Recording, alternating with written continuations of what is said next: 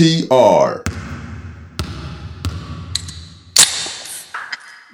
ー皆さんこんばんは。マークトゥナイト NTR 右利きです。えー、本日はですね、大柴編集長が多忙により不在でいいのかな？そうね。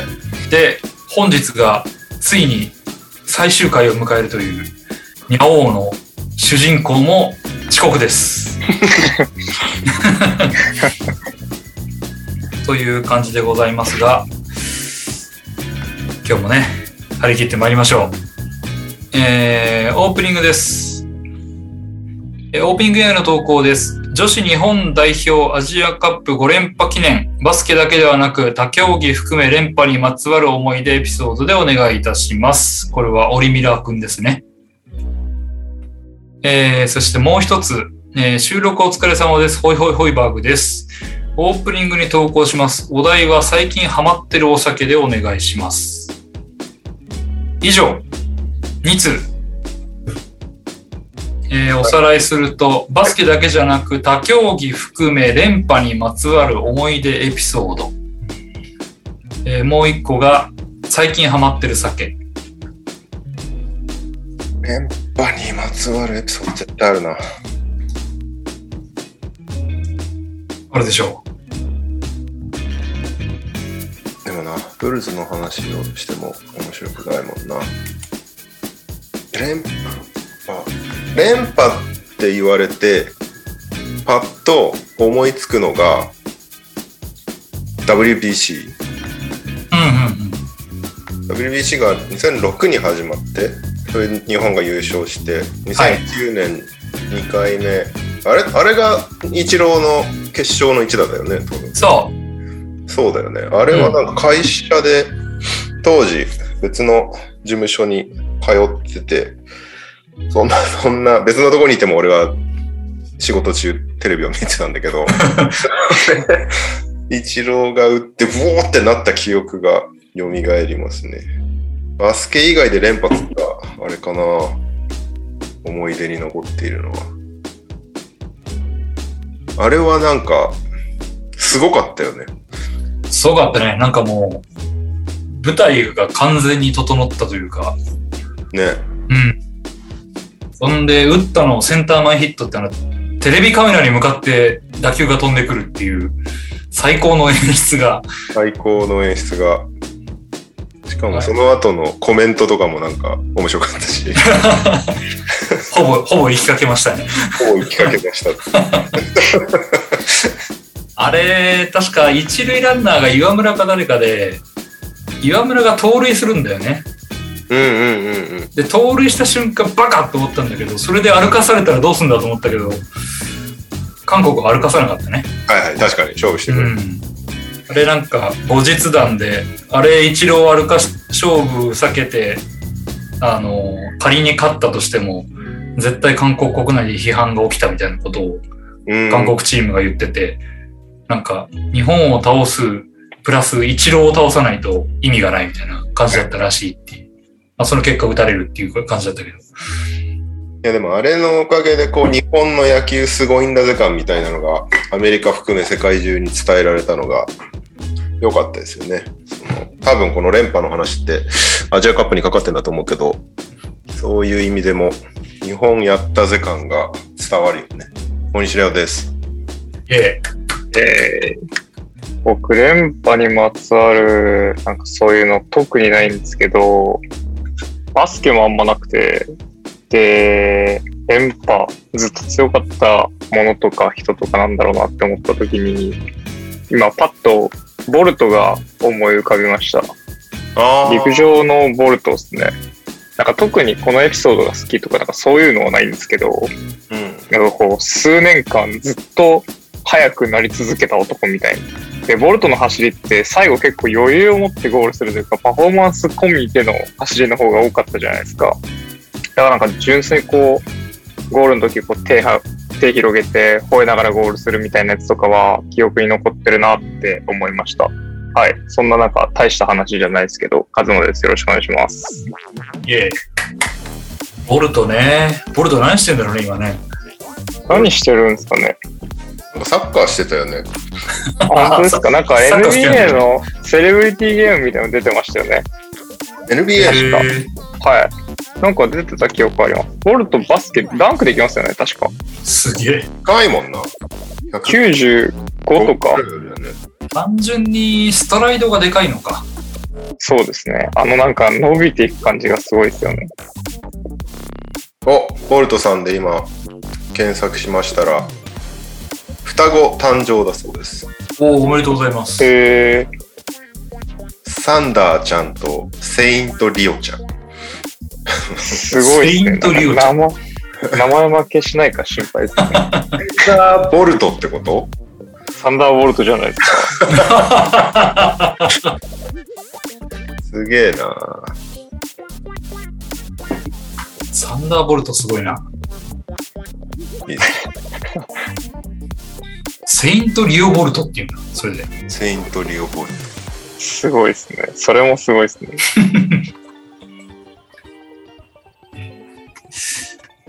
はい。では、そんな3人でお届けしてまいります。今週のニュース。イエーイはい。えー、まあ言うても、まだオフシーズン、オフシーズン中なんで、そんなにないんですけど、一番のニュースは、岸田文雄が第100代総理大臣に今日決まりましたっていうね。で、なぜこれがどう NBA に関係あるかなっていろいろ考えたんですけど、えー、カープファン。お広島カープファンですよね。はい。そして、最近ニュースになってたのが、鬼滅の刃を読破したと。はいはい。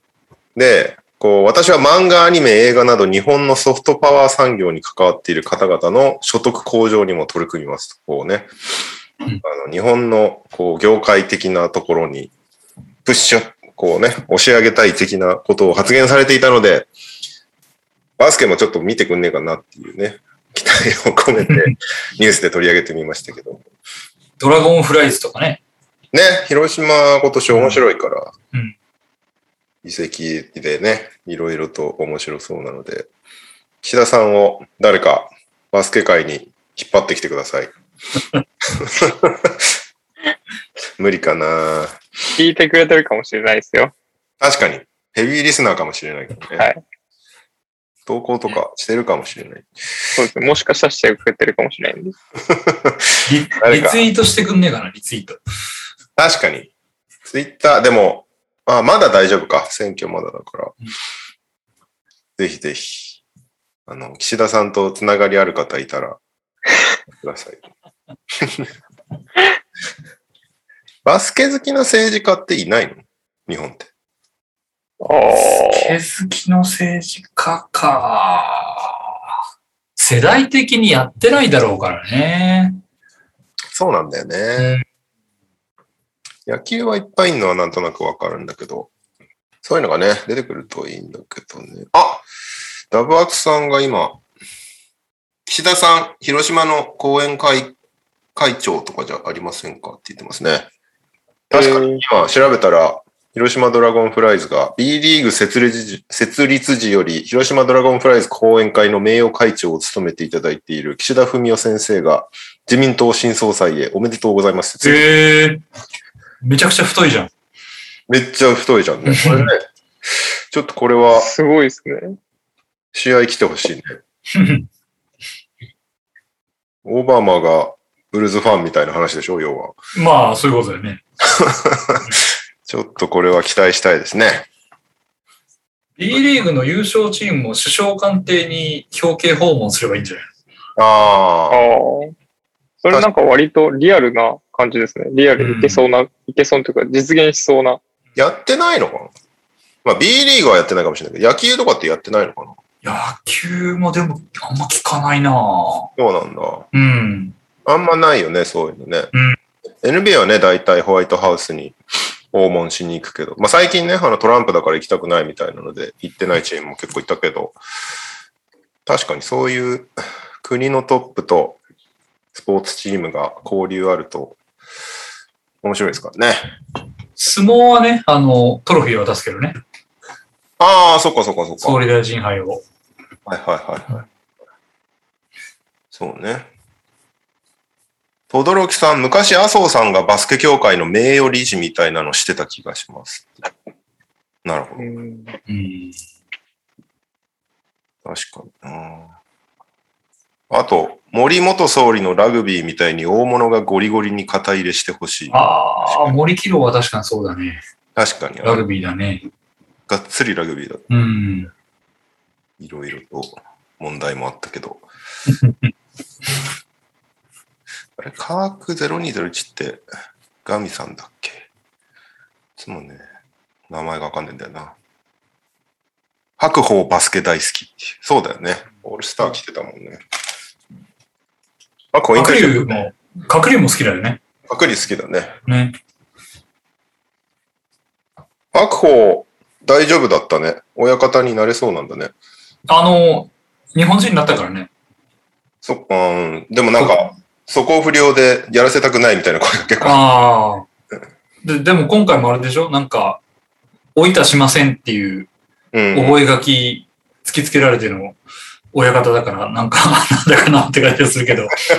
まあ、相撲協会が言うこと言う、聞く人じゃないと親方にさせたくないっていう話でしょ、要するに。じゃあ日本人の他の親方は言うこと聞いたのかっていう話だけどね。本当だよ。散々いっぱい問題起こしてんじゃねえか。もういいろいろやりすぎてるじゃねえかって感じするけどな。まあ、はい。うん、はい。次の NBA ニュースですけれども。えー、アンドリュー・ウィギンズ、ワクチン接種しました。ちゃんちゃん。おついに。ついに。ずっとね、あの、嫌がってたんですよね。打ちません、打ちませんって言って。うん。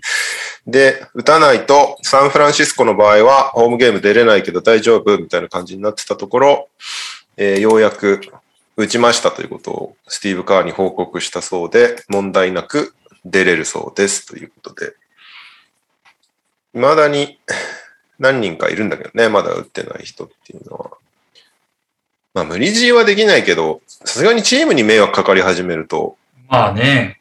もうちょっと考えてほしいなって感じにはなっちゃうけどね。だからビールとか、マイケル・ポーター・ジュニアとか、あの辺も打ってないんだけど、うんあの辺はホームアリーナ的に問題ないっていうね。あの、出れるから、まだいい。100歩譲ってまだいいって感じなんだけど、ウィギンズの場合出れないし、まあ、今回打ったから出れるあとはカイリーね。カイリーがどうするかっていう感じなんですけどね。なんか、そのニュースを、はい。まさ、まさささんがツイートしてて、うんうん。ウィギンズがワクチン打ったんで次の試合、ポートランド戦出れます、みたいなツイートがあったじゃん。うん。それ、マササさんが、次の試合は打たなくても出れんじゃねっていう感じのことを言ってました。なるほどね。あ、そうか、ポートランドだからねっていう。いや、えー、ね、どう、どうなんだろうね、って感じはするけども、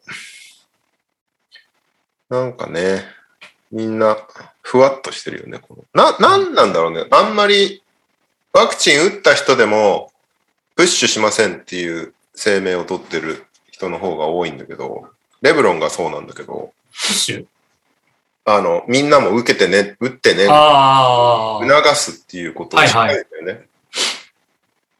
なんかレ、レブロンなんてさ、一番人気のある選手なんだから、うん俺、NBA 出たいから打ちました。みんなも、この社会の安全のために打とうぜみたいなことを言うことによって打つ人っていうのもいると思うんだけど、うん。それは絶対しないみたいなスタンスなんだよね。まあ、い何かすることによる不都合っていうのがあるのかなっていうのがあんまり思い当たらなくて、まあ、どうなんだろう。アメリカはその子供の頃いっぱい注射打つの？なんなら、えっ、と、地域に、地域とか州によっては、えっ、と、予防接種してないと学校に行っちゃいけないっていうのが、あ、そうなんだ。日本より厳しい州。へえ。あの、あれだよ、コロナじゃなくて、普通に、うん。あの、なんつうの、あの、四種混合とか、はいはいはいはい。オリオとか、なんかいろいろあるじゃん,、そういうのを、打たないとそもそも小学校入れないみたいな地域とかもあるへえ。でなんだけど、なんか、だとしたらレブロンぐらいの人がそれぐらい言っても問題なさそうな気がするけどね。そう、なんか無理強いは別にしなくていいけど、うん。う打つ、打つことのメリットとって結局あるわけじゃん。そうれん。を推奨するぐらいもしないのは何なんだろうなっていう。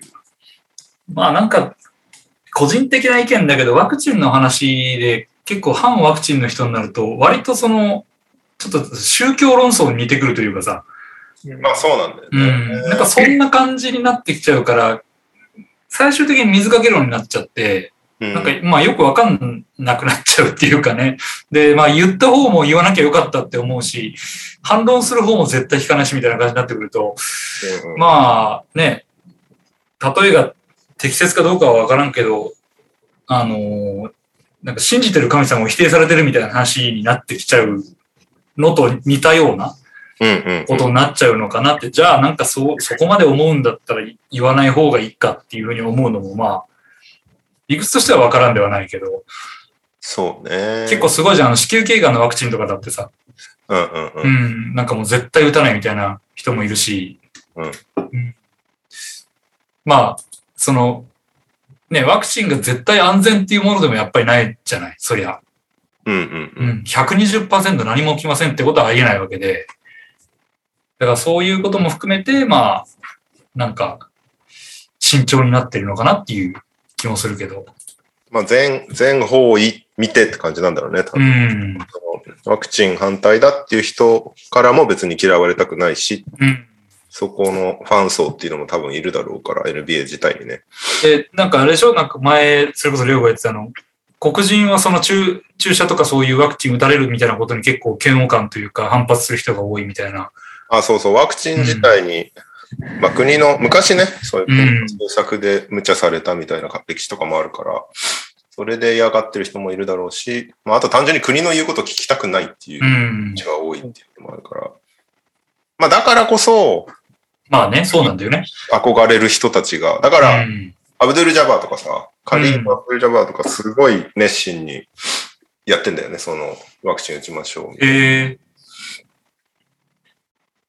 なんで、まあ今回もなんか怒ってたよ。あの、みんなが、スター選手が打ってないことに対して。打ってない選手は出れないでいいんじゃねえかっつって怒ってたんだけど。うん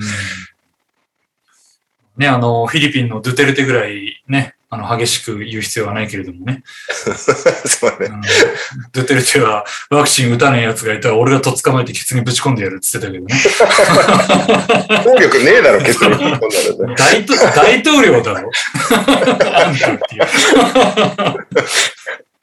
面白かったけど、あれは。そうね。まあまあまあ、人それぞれだからね。まあ無理強いは俺も別にしたいわけではないんだけど、主張しない、しない、かたくなにしないのもなんかよくわからないなっていうのがあったんですね。はい。ということで、ウィギンズは、えー大丈夫そうですっていう。あとは注目はカイリーがどうなるかって感じですかね。そんなカイリー・アービングにですね、はいワクチン打ってないと。でそこに対して、まあオファーを出した会社がいたんですよ。あのー、ストリップチャットっていうアダルトサイトなんですけど、はい あの、カイリー、あの、まあ、打つメリットが、もう科学的な根拠とか、まあ、リーグ側の提示してることから、でも、自分が納得するレベルにいかないことは分かったから、つって。じゃ、もし、開幕するまでに打ったら、うちのアカウントを一生、VIP アカウントとして使っていいよっていうオファーを出したんですよ。で ストリップチャットっていうサイトを、えー調べたんですけど、どんなサイトなのか。はい。えっと、なんか、あの、なんつうの、ライブか、ライブ配信をいっぱいいろんな人がしてんねん。そのう、ん。女性だったり、まあ男性もしてたりするのかな？で、そのライブカメラを、まあ見れる、あとチャットできるみたいなサイトっぽくて、その VIP 会員になると、まあ無制限で見れて、なんか無制限でチャットできてみたいな話なんだと思うんだけど、それをカイリーにオファーする。カイリーがこれで食いついたら最高なんだけど、で名前的にちょっとどうしてもあの、そのチームの別の方を想像しちゃうんですけど、それとはまた違うんですね。なんかひ、彼はもう、あの、名誉会員かもしれない。アメヨガえ、別にそれ、アダルトサイトではないんでしょ？いや、アダルトサイトめっちゃアダルトサイトだね、やった。共有しましょうか。いいですね。これさ、あのさ、調べるために、あの、まあ、当然、どういうサイトか知らないから調べたんだけど、はいはい。日本語訳がさ、もうやばくてさ、多分、この、最初のね、うんこのストリップチャットってググると、フリーライブセックスキャムズアダルトチャットウィスネイキッドガールズって書いてあるなるほど。最初に、まあ、エロサイトによくある注意文言が出てきて、あなたは18歳以上ですかみたいなのが出てくるんだけど、そこに、多分英語版は、あの、興味の対象が、こうガールズ、ガイズ、あとトランスって書いてあったの。うん。あの、男なのか女が見たいのか、それかうんトランスジェンダーなのかっていうのが英語で書いてあったんだと思うので、それが直訳されてて、日本語版いきなり少女って書いてあるの。私が興味のある。デフォルトが少女になってて、すごい躊躇したんだよね。私が18歳以上ですハマるとかないのかなと思って。少女、男性、性転換者っていう選択肢になってすごい組み合わせだね、これ。少女ってってんだよ ね、翻訳大事ですね。こう大事ですね。で、まあ、こう、こういう感じああ、こういう感じチャッツでね。すね。はいはいはい。出せないんですけど、思いっきりこあう、ライブカメラに対して、まあ、エロいことをあ、してる。うん。まあ、俺の場合、今、少女を選んだから、そうね。相変わらず少女になってるね、こっちもね。うん、っていうね。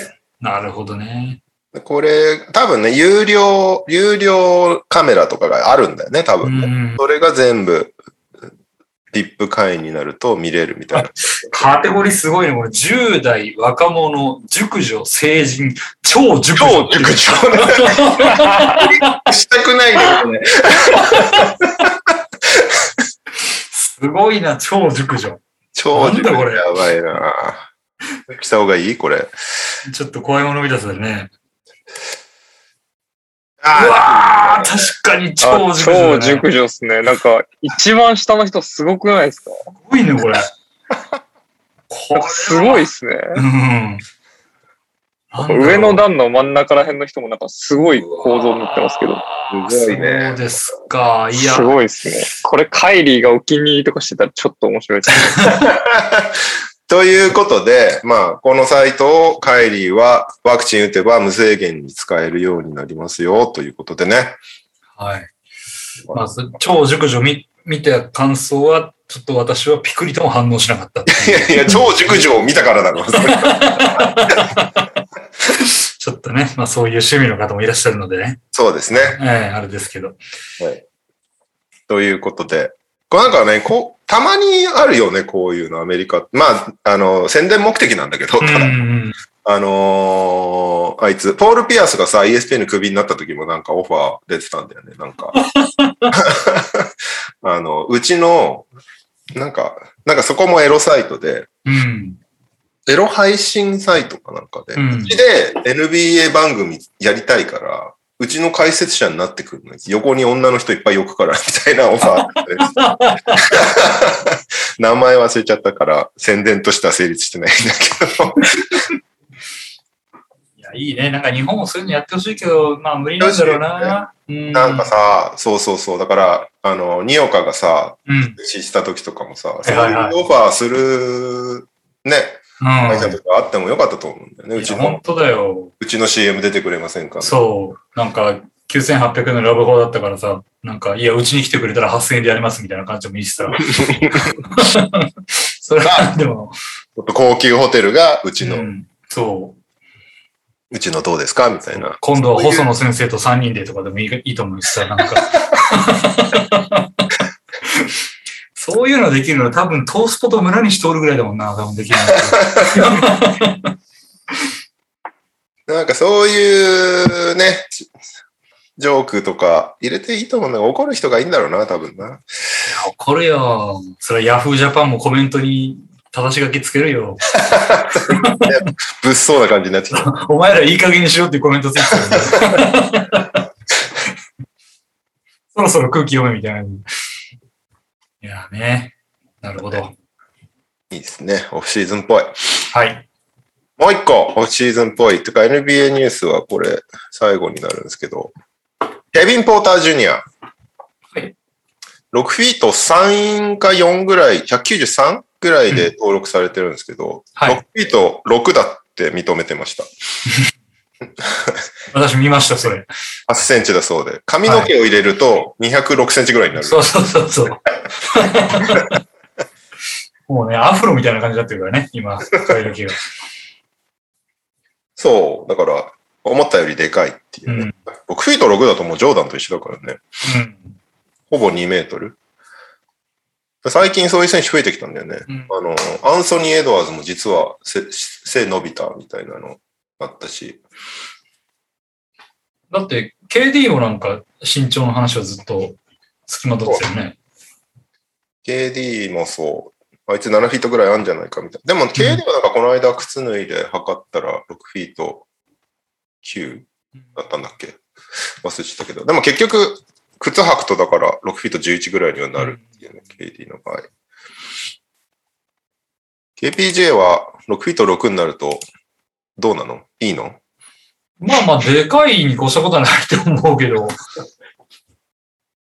髪の毛がね、なんかすごいからね、もう舞の海みたいなことになってるからね、本当髪の毛分でだいぶ上積みされてるから。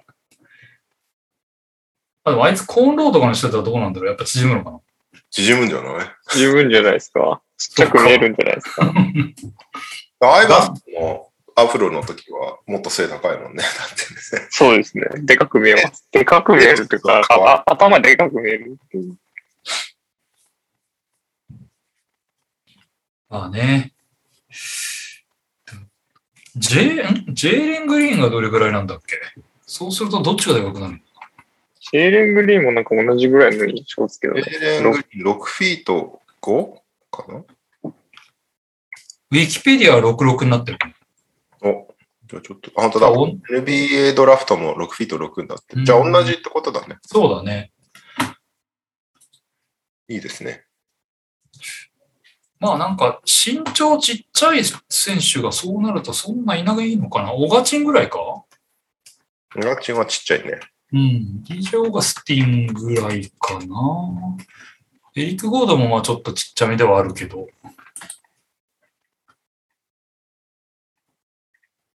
あ、オガチンって6フィートちょうどなんだ。うーん、ちっちゃいね。俺、183俺ぐらい。うん、レオと同じぐらいかな。なるほど。いいですね。ちょっと、髪型で翻弄してくださいね。あ今、最後って言いましたけど、もう一個ありました。ハーデンが、はい。えー、ネッツって結構、なんだろう、内気な人が多いらしくて、内気っていうか、こう、デブ症な人が多いらしくて、うん。ハーデンがそういう人たちを晩飯に連れてったり、遊びに行ったりしようかな、みたいなことを、なんで、みんなストリップクラブ行きそうだね。絶対そうだよ。本人が生きただけの可能性ありますね。誰も付き合ってくれなくて寂しいんじゃないの？これはちょっと楽しみですね。どんな感じになっていくのか。あともう一ブルックリンはあるの？はいはい。何が？ブルックリンはストリップあるんですか？いや、あるでしょ。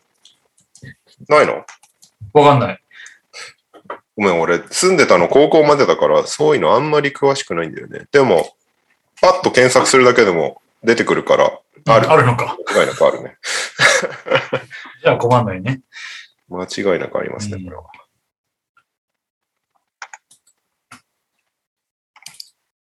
もう一個ね、スティーブン・アダムスがグリズリーズに行ったんですけど、スティーブン・アダムスってこう、あの、ジーボを殴ったことでも有名で、グリズリーズファンにそれで嫌われてたりもするんですけど、それについて聞かれたスティーブン・アダムスは、いやもう忘れろよ。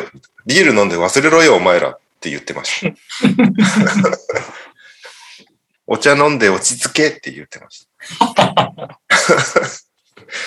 カズマさんは大丈夫ですか？スティーブン・アダムスいや、僕割ともう好きになってるんで大丈夫です。は。そう。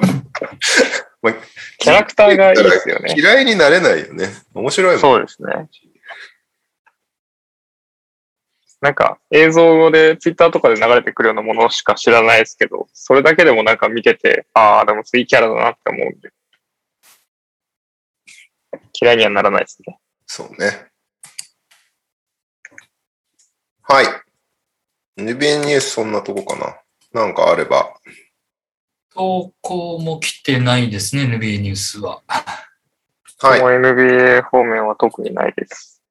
じゃあ、日本ニュースは、えー、FIBA 女子アジアカップ2021で日本優勝おめでとうございます。おめでとうございます。おめでとうございます。素晴らしい。すごかったね。大会史上初の5連覇達成うん。ということで、今年の、まあ、先週も話したと思うけど、今年のチームは26歳以下の若いチームでやってて、うん。オリンピック経験者が5人ぐらいしかいないんですけど、そんな中でも、見事優勝。決勝が中国相手で、中国はもうほとんどオリンピックのチームみたいな感じだったんだよね。うんで、そのままやって、結構危うい感じだったんだけど、最後に大逆転っていう感じで、78対73で決勝戦勝ちまして、見事優勝っていううん。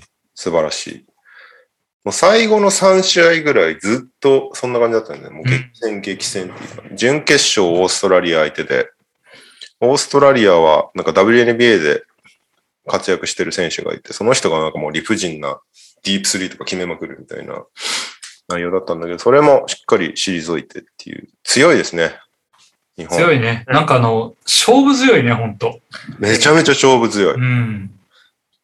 最後、ちゃんと勝ち切るからすごいなと思って。うん。うんと、自信持って自分たちのプレイしてるっていうのが伝わってくるよね。素晴らしい。そして、えー大会の MVP は赤穂ひまわり選手。おめでとうございます。赤穂選手めっちゃいいよね。えー決勝戦はね、無得点だったのよ。なんならシュートも4本ぐらいしか打ってなくて。でも8リバウンド、プラス、えーチームで一番試合出てて、で、恩塚ヘッドコーチも、やっぱ彼女が出てる時間帯は、オフェンスもディフェンスも、本当にリズムが良くて、とてもいいみたいなことを言ってたんで、カホ選手は本当にオリンピックの時もすごかったけど、うんしっかり代表の要になりましたね。今後が非常に楽しみ。海外行ってほしい、海外。まだ23歳で185センチ。だいたい185あるとインサイドやりがちなんだけど、代表レベルでも。ああの赤尾選手は中も外もプレイできるから、めっちゃいいんだよね、本当に。うん。かなりプッシュしています。で、えーベスト5が日本からその赤穂ひまわり選手と、えー宮崎沙織選手。宮崎選手もね、めちゃめちゃ良かったんだよね。うん。決勝戦26得点、11アシスト。で、オーストラリアからそのさっき言ってた WNBA の、えーサミ・ウィットコム選手。そして中国からファン・シジン、えーリ・ユエルの2人ですね。うんということで、日本からは2人。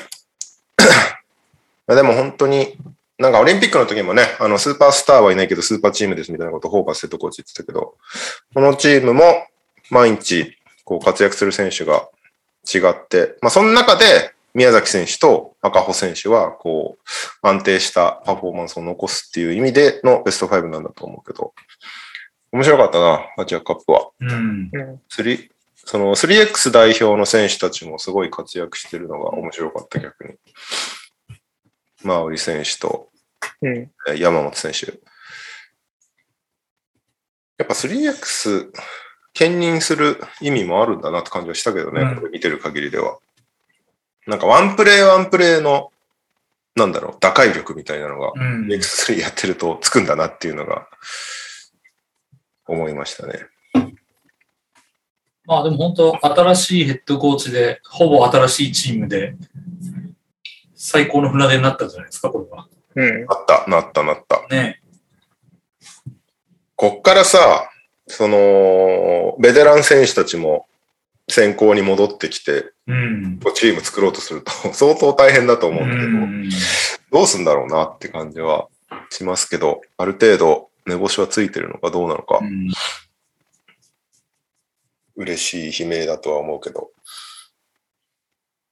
女子日本代表は楽しみだね。しっかりこのオリンピックで結果出して話題になって、またアジアカップでこうやって優勝して、しっかり引き込めてるのが偉いというかなんていうか、結局さ、オリンピックで銀メダル取ると当然一般層は盛り上がるけど、そこから持続させるためにはバスケファンを引き込まないとダメじゃん。バスケファンでも女子見ないって人って結構いると思うんだけど、そういう人がアジアカップでもすげえなってなって、アジアカップでさえ見てない人が結構いたと思うんだけど、ここでこうやって立て続けにね、結果出すと、あ、そんなにすごいんだっつって、バスケファンがまず見て盛り上がることが重要そうだなと思ったんで、ぜひ NTR 的にも盛り上げていきたいですね。なんかバスケをかじってる人ほどば女子見た方が面白いと思う。そう、俺もそう思う。本当に。なんか難し、難しいというか、まあその戦術的なこととかさ、そのスクリーンのかけ方だったりとか、ボックスアウトのあれだったり、あとブレーキかける時の走るラインだったりみたいな、そういうすごい細かいところが、女子は非常に中、基本に忠実にちゃんとできてるじゃない。本当。だから、男子ほどの派手さは当然ないけど、でもその分、それぞれの完成度がめちゃくちゃ高いから、そうそうそう。うん。なんかその、バスケ、ビギナーの人が、ね、女子見ても面白いとは思うんだけど、それよりなんか経験者で、実際にそれなりにかじった人の方が、女子見た時の衝撃というか、うわ、すげえっていう感じは絶対あるような気がするけどね。うん、そうなんだよね。うん。だよ良くも悪くも空中戦がそんなにないからさ、そうだね。うん。なんかうちうちらみたいな凡人レベルがやってるバスケ的にはめちゃめちゃ参考になる。うん。絶対に。だ本当、なんかそのオースト、ラリア戦も、うん。あのーなんだっけな、前半すごい単調で、ガードからのプレーがすごい単調で、第4クォーターになって、そのポイントガードやってる宮崎選手が、あの、ピックの角度変えましょうっつって変えた結果、すごいスピード乗ってプレーができるようになって、うんそれでひっくり返ったみたいなところがあったから、なんかそういう細かい、細かい戦術的なところとか、めちゃめちゃ参考になるんじゃないかなっていうね。本当、ゴルフと同じでね、なんかアマチュアの男子は女子のプロ、プロを見ろっていうのって本当にそうで、うーん。ゴルフはまさにそうなんだけど、ティーグラウンドがプロの女子が打つところと、アマチュアの男が打つところと同じだから、うんうんうん。だから距離が全く同じだし、そうなると攻め方というか、やり方も同じだし、で、おんなあの、バスケと同じところで身体能力でやっぱり男子で劣るので、うんあの、アホみたいに飛ばす人がいないわけですよ。やっぱ女子ゴルフも。うんうん大体、あの、アマチュアの男子と同じぐらいの飛距離、ないしはそれよりちょっと飛ぶぐらいの選手が揃ってるから、見てて非常に参考になるし、それバスケでも全く同じことで、身体能力が、ね、あの NBA とかずっと見てたらさ、無理じゃん、あんなの、絶対。うんうん怪物まみれだから、うんあれはちょっと参考にしちゃいけないっていうところがあるので、まあ、身体能力がない分、ちゃんとね、技術でやるっていうのは、非常に見てて面白いし参考になると思うけどね。僕もそう思います。えー、カイ君、お声のバスカン痺れました。そうね。スソさん、これね、俺も思うんだけど、赤穂回り選手はもうレオさんにしか見えないっていう。目の、目の形が一緒なんだよ似ね。てるね。ちょっとさ、髪型も、髪型もこの感じ髪型もか。髪型、俺もメッシュ入れようかな。入れた方がいい。わかるんだよな、俺も見ながら。でもなんか、赤穂選手にひ失礼だから言わないように。えー、ミケレ。ドイツリーグですね。これ赤穂選手のことだな、多分。ガミさん、ステファニー選手、マジで身体能力エグかった。そう、ステファニー選手めっちゃ良かったんだよね。はい。ということで、個人的に、あの、ネットがすごく気になりました。あの、ポンポンついてるポンポンついてるやつ。あれ何なの？あの、あそこだけなの？なんか、うん、あんまり見ない、なんか、ツイートで中東でたまに見るよねみたいなこと言われた。あんなになんか、な、なんなんだろうね、あれね。まあ、あれがあると要するにひっくり返れないってことなのかね。重さで。ああ、それはあるだろうねあ。の、スイッシュの後に、こうやって上に行かないっていうこうん、パチンってならないってこと。とうん。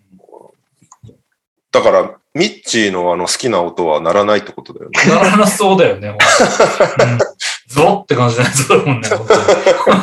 あれにね、なんか鈴入ってたら面白いんだけどね。シャリンシャリン。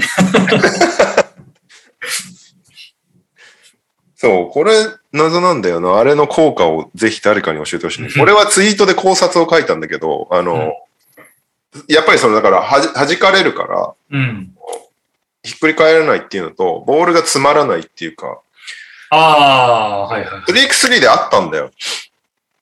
止ま、止まっちゃうってこと？ボールが。ネットが当たりすぎてギュッてなってて、うん。入ったらそこで止まっちゃったっていう。ああ、はいはいはい。3x- 3x3 なんてさ、もうポンポンポンポンボール回すことが自由だから、そこで止まっちゃうともう致命的じゃん。うん。逆にあれがあったらなんないのかなっていうふうに思ったんだけど、でも5人制だからそんな関係ねえなとも思いつつ、あれの、あれの理由を知ってる人いたらぜひ投稿お願いします。はい。えーっと、日本ニュースは、あとは B リーグ開幕しました。はい。しかし、そんなに見れてるわけじゃないんですけど、えーっと、まずは、なんだろう。開幕戦か。うん琉球対東京？だよね。そうです。えー、琉球が勝ちました。さらっと終わってる感じ。東京がね、あの、セバスチャンサイズとロシター獲得して、ぶっちぎんじゃねえかって言われてたのが、まだ勝ってないですからね、ここまでね。連敗スタートっていうね。あとは、えっ、と、ラベナ兄弟対決して、キーファーが勝ったんだよね。この辺ちょっとね、ぼんやりしてるから、あんまり時間をかけたくない。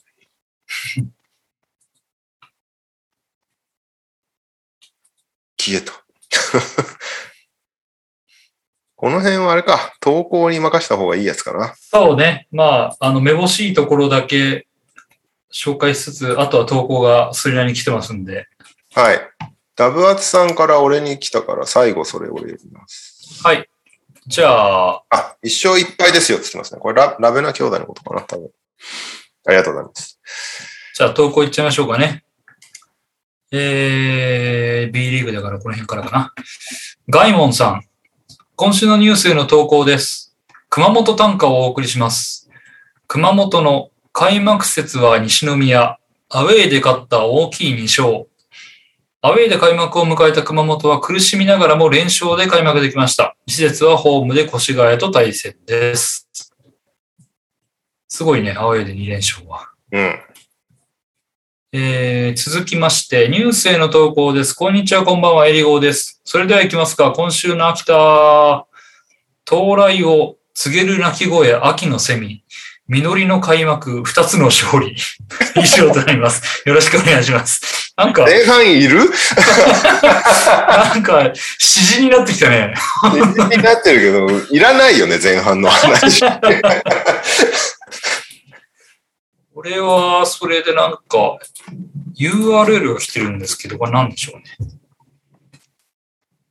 超熟女じゃないですか。超熟女じゃないですね。ボックススコアですね。あ、ロボッツ戦の。はいはい。ありがとうございます。はい、続きまして。こんばんは、土井健です。今週の川崎のコーナーへの投稿です。開幕戦、ビーコル相手に2連勝。ジャニングお披露目、神シューターやん。千葉、東京、宇都宮が開幕戦を落とす中、川崎は無事に連勝スタートを切りました。長谷川選手、熊谷選手は欠場だったので、ここからさらにパワーアップしてくれることでしょう。次節はいきなり宇都宮との試合です。今シーズンの力量が試されそうですね。川崎からは以上です。えーそしてもう一個あります。ご無沙汰しております。ミケレです。シーズンも始まりましたので、ぼちぼち投稿させていただきます。それでは今週の京都です。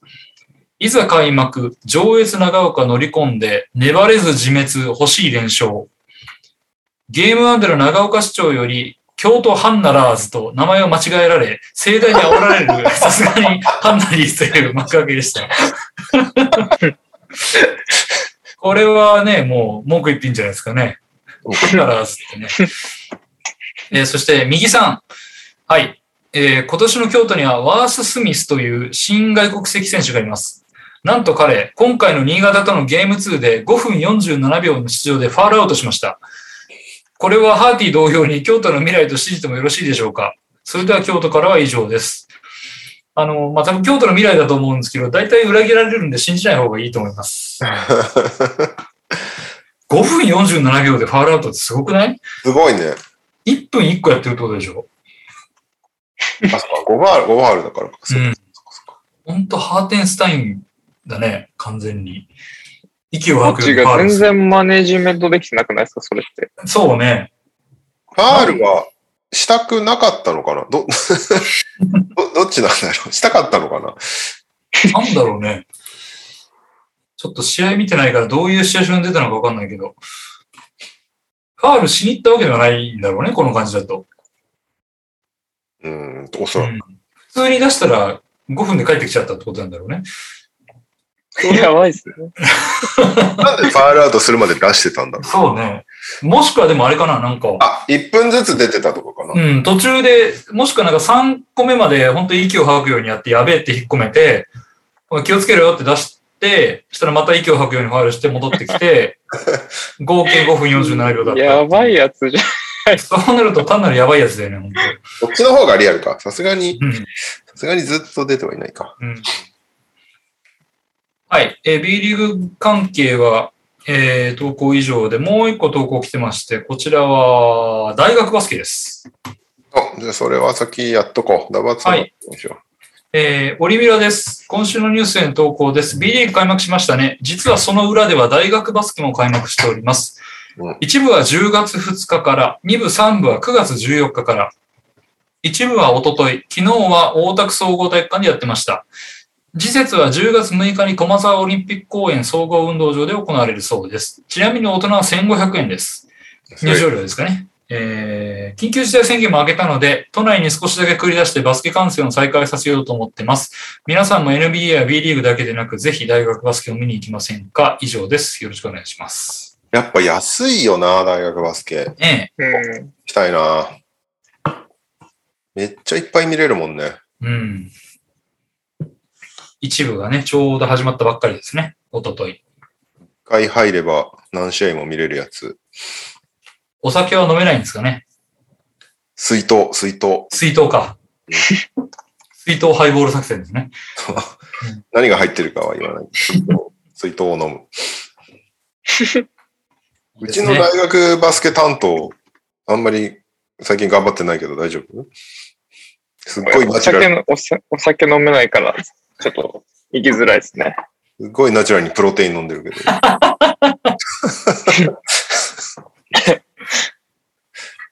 頑張ります。何をだよ。試合を、試合を見に行きます。駒したんですよね。近くなったんで。駒沢です。はい。はい、じゃあ、えー、ダブアツさんいきます。はい。お疲れ様です。ダブアツです。島根短歌を投稿します。はい。千葉相手、安藤爆発、大量得点。まさかのリーグ2位の平均。ゲーム1で千葉と得点の取り合いをして、100点ゲームをして勝つというファンも大混乱の勝利でした。大混乱なんだね。今年の島根は面白すぎます。ゲーム2は負けましたが、安藤選手が前半だけで22点という日本人選手がそんなスタッツ叩き出すのあんまり聞いたことないぜという感想でした。もしご覧になった方がいればご感想をお願いいたしますっていう。これ NBA 選手クイズ行く前に触れときたいんだけど、はい日本人選手が得点しないから面白くないみたいなツイートがバズってたんだけど、うん開幕戦が60何対60何みたいな感じで、うん。みたいなので、また NBA 選手、NBA ファンと B リーグファンがいがみ合うみたいな地獄映像を俺は目撃したんだけど、確かにでもこうやって安藤選手みたいな日本人選手が二十何点とか取ってくれるとね、うん。盛り上がるっちゃ盛り上がるよね。確かにこの日本人が得点するしないってやっぱり大きいは大きいよね。うん。まあ、あと単純に B リーグは NBA より時間短いからね。まあそうなんだよね。だからそこは直接に比較してもね、どうしようもないっていうのは8分間違うって結構違くない、めちゃめちゃ違う。うん、違いますね。だから、それでまあ点数が少ないのは、それはしょうがねえだろうっていう感じがするけど、うんまあ、まあ、それもサッピーでも日本人選手がやっぱ取ってくれると盛り上がるだろうなっていうのはよくわかる。そうそうそうそう。うん。で、僕、その今外国人論争のやつで、うん。パックンチョさんのツイート、もっとバズれよと思ったんですけど、お見ました？見てない。どうなんです別になんか、そんな狙ったのかわかんないんですけど、外国籍ばっかり点取ってるの、別にいいじゃん。ダラスだ。ダラスで点取ってるのほぼドンチッチだろってツイートしてるんですよ。確かになと思って、これ結構僕の中では腑に落ちたんですよね。はいなんだろう、その前はずっとノビツキが取ってただろうっていや、感じそうですよね。ガラス外国人しか点取ってない。だから別にそんなに国籍に、国籍云々の話する人まだいるんだなとは思ってました。まあね。そこは島国根性がね、日本はあるからね。あーどうしてもね、うんスポーツは分けてみるよね。その、日本人の、まあ、い今はそうでもないのか。日本人のホームラン王とか、日そうそうそう。本人で一番ゴール決めてるサッカー選手とか、どうしても分けた順位表みたいなのがシーズン1回ぐらいは出てくるよね。それこそもう相撲なんか、ここ数年ずっと横綱モンゴル人じゃねえかっていう。そうだよね。うん。確かに。時あれだよね。あの、ぐるっと全部外国人だった。そうそうそう。だから一瞬、稀勢の里とか来たけど、もう他全部ね、照ノ富士だってモンゴル人だし。うん。うん。まあ、一応その国籍がね、あの、帰化した動向はあるにしても、元々のルーツはっていうことでいくと、そうだから。そうだよね。うん。でも一応今 B リーグの得点ランキング見ると、まだ2試合しか紹介してないからあれだけど、1位が群馬のトレイ・ジョーンズ27.5得点で、2位安藤聖也26.0得点ですからね。えー、はい。まあ今後も 楽しみっちゃ楽しみですね。誰がいっぱい点取るだろうっていうのは。えー、さあ、それでは、さよなら NBA 選手クイズです。あ、来た。今回が95問目ですということで、ね今回読んでるので、カズマ対右くんという、はい。この年齢はどうなんだろうな。ヒント1、1981年3月17日、かっこ40歳お、引退。誕生日近い。同世代ですね、僕と。大丈夫ですか？はい。ヒント2、201センチ、96キロ、ポジション SGSF、200何センチ？201、?201。フィート7。96キロですね。ちょっと細いですか？遅いね。ちょっと細いかもね。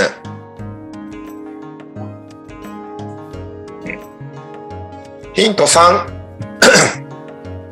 平均9.7得点、3.0リバウンド、1.7アシスト、NBA キャリア計17年。長っ。めっちゃいるじゃないですか。うん、しかも2桁近い。うん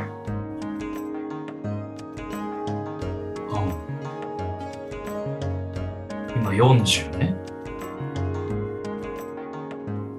めっちゃ数えてる、カズマが。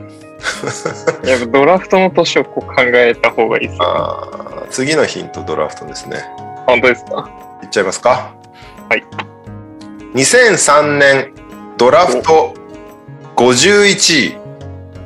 2003?2003 2003って誰としたっけ？レブロン、カーメロン、ウェイド、ボッシュですよ。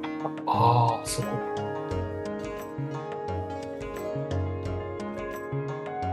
2003年。わかりそうっすね。今は出てこないです。ヒント5。俺はこれでわかるんだよな。ヒント5。クレイトン大学。いうん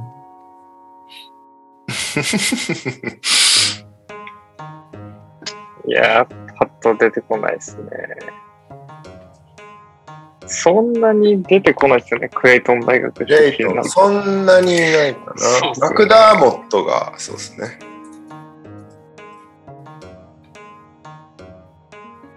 僕らもかはい。ヒント6。えーレブロンについて、70歳になってもダンクするだろうとコメント。なんだこれ。次のヒントいきましょう。ヒント7。もうこれで経歴来ちゃうから分かっちゃう気がするな。これは。よし。じゃあ、はい。お、はい。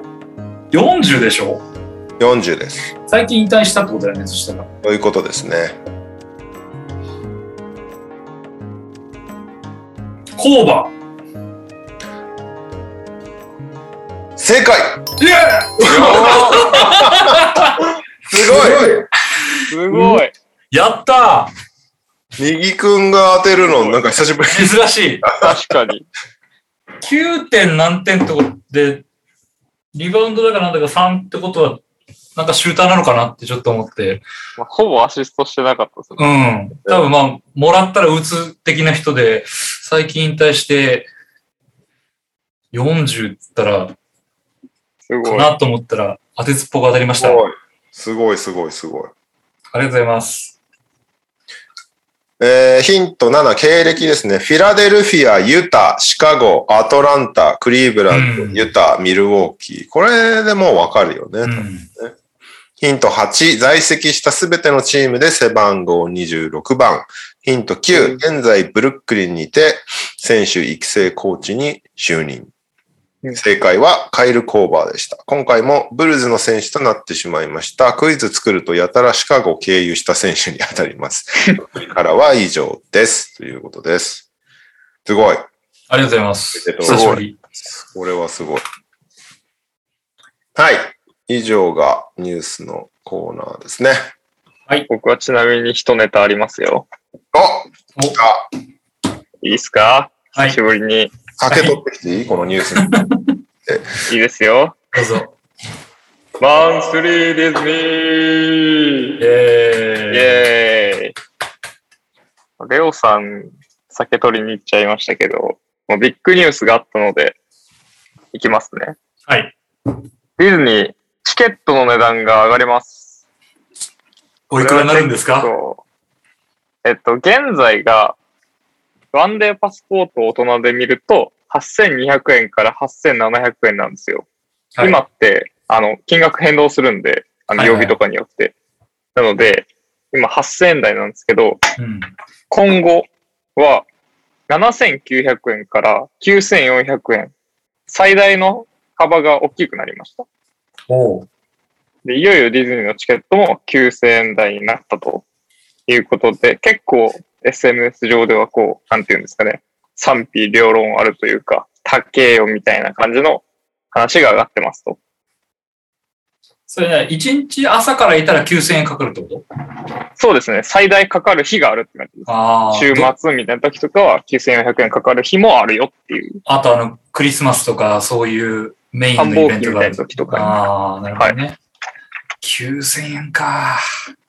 で、これ値上げした理由を、まあ、なんとなくこう、考えられるものとして、まあ、でかくこう考えると、二つくらいあるんですよ。まあ、なんか、大元は一緒なんですけど、結局、客の単価を上げたいっていうのと、うん。まあ、客の単価を上げる必要があるのはなんでかっていうと、今、いろいろ作ってるじゃないですか、ディズニーって。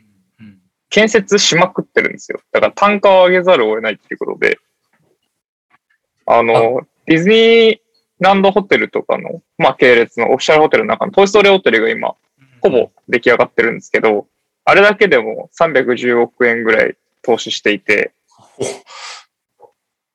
で、より投資してるのが、あの、2023年度中にできる予定のファンタジースプリングス。多分もう今、もんあの、リゾートラインに乗ると、トイストーリーホテルが右側に見えて、左側も全部工事してると思うんですけど、あそこのエリアだけでも2500億円投資してるんですよ。1500億円？な、何になるの？ファンタジースプリングスって。温泉？温泉？だとしたら相当いい温泉できますよ。簡単に言うと、アナ雪とラプンツェルと、まあ、ピーターパンがテーマになって、4つ。のアトラクションと、あと3つのホテル。あとは、まだホテル3つの、作るの？3つの、三つのレストランと、でっかいホテルが出来上がるんですよ。へえ。かなりでっかいプロジェクトになってるんですけど、え、それもディズニーホテルなの？ディズニーオフィシャルのホテルです。?4 つ目のホテルになる？4つ目、5つ目になるってことか、じゃ5つ目になりますね。あ。はあ。オフィシャルで言うと。すごっ。まあ、なので、もう、とにかく金がかかるんですよ。だから、上げざるを得ないと思うんですよね。しかもあれだよね、コロナ禍で人数制限かけちゃってるから。そうです、そうです。うん。で、なんか、今までって、ここ、コロナ禍に入ってからって、ランドでお酒を飲めるようにして、客単価を上げるとか、うん。グッズを人気なものを出して、客単価上げるとかしてたんですけどうん、多分そろそろきついなってなったんだろうなっていうのは、この、なんていうんですか、値上げから思うことかなと思ってます。ランドで酒解禁はないの？あー、今飲めるお店ありますけど、緊急事態宣言とか、まん延防止とかの関係によるんじゃないですか。千葉県次第じゃないですかね。うーん。ガストンのとこ飲めるんだっけ？ガストン飲めます。ガストンです。ガストンの酒場でビール飲めるの最高だなと思ってます。ああ、美女と野獣のってこと？ね。うん。はい。あとなんか、あの、北斎っていう和食のレストランとかでもビール飲めますしあそうなんだ。そうなんだ。割と意外とレストラン内とかで飲めますよ。あのー、美女と野獣ができた後に行ったんですけど、まあ、はい残念ながら美女と野獣は外れてまだ乗ったことがないんですが、はい。あのー、グッズショップに行ったら、やたらガストン推しの時期なかった。あ、ありました、ありました。あの、なんで T シャツとか、そうそういそう。なんでこんなにガストンを押すのよっていう時期があって人気なのガストン。いや、わかんない。ガストンって俺、この美女と野獣のあれができ、できるからっていうんで、もう一回見直してようやく思い出したぐらいのヴィランだったんだけど、ヴィラン扱いになるの？あれあれは。ガストンがっつりヴィランですよ。そうなんだ。あの、うんがっつりしょぼいヴィランじゃないですか。あの何の能力もない系です。そうそ何、何もないよね。ただのおっさんだよね。う。筋うん肉があるぐらいでそうすか。ね。筋肉がある酒場で、あの、生きてるっていう、ちょっとジェームス、ジェームス・ハーデンチックな、でもガストンはまあグリーティングとかがあって、グリーティング出てくるあのガストンは割とイケメンだったりはするんで、うんまあ、人気はあるかなっていう感じ。あとはあれなんですよね、多分。仮装しやすいんですよ。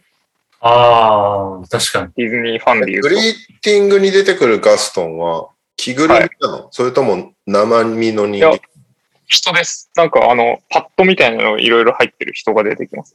ああ、ちょっと筋肉持ってるみたいな感じ？はい。うん。まあ、割とイケメンです。で、高い高い言われてるこのチケット代なんですけど、僕は割ともっと上がればいいと思ってる派で、うん。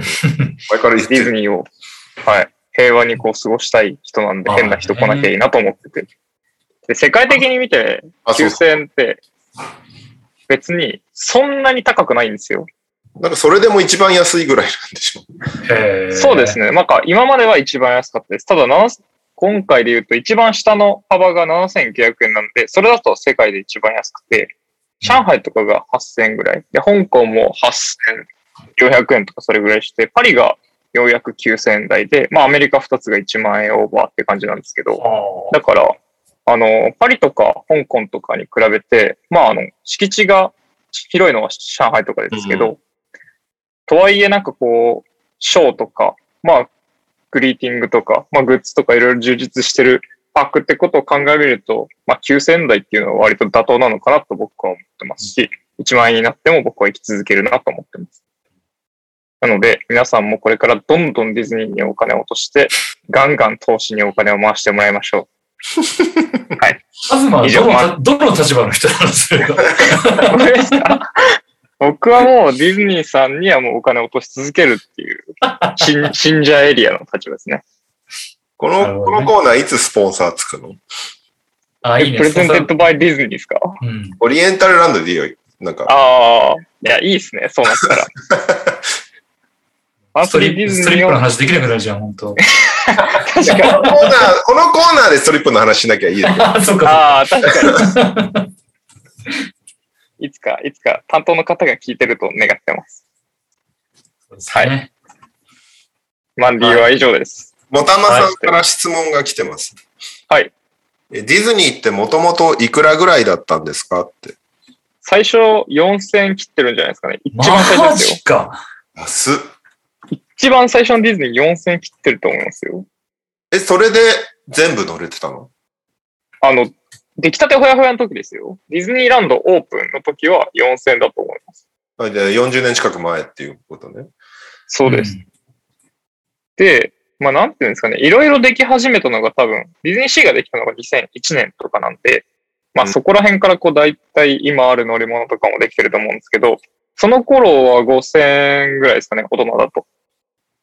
そっか、じゃあなので、20年で倍までいかないとはいえ、倍近くは値段が上がってます。今、調べました。あのー実は私、ディズニーと全く同い年なんですけど、おうはいえー、1983年、ディズニーがオープンした年、カズマンさん正解です。ワンデーパスポート3900円です。イェーイいやいやいやお前しか参加してない、このクイズ。それでですね、びっくりしたのが、舞浜駅が開業したのが1988年、開業から5年後。なかった、あ、そうだ、浦安駅からバスう出てたんだよ。ん。舞浜がなかったっていう。今も出てるけど、あの、そっから行ってたんだよね、みんなね。うん。でえーっと、またカズマさん正解で、2001年、えー C がオープンした年が5500円。イェーイすごいな。年パスはあれなんだね。もともと2万5000円だったんだね。1988年。へー、すごいっすね。これはね。安いね。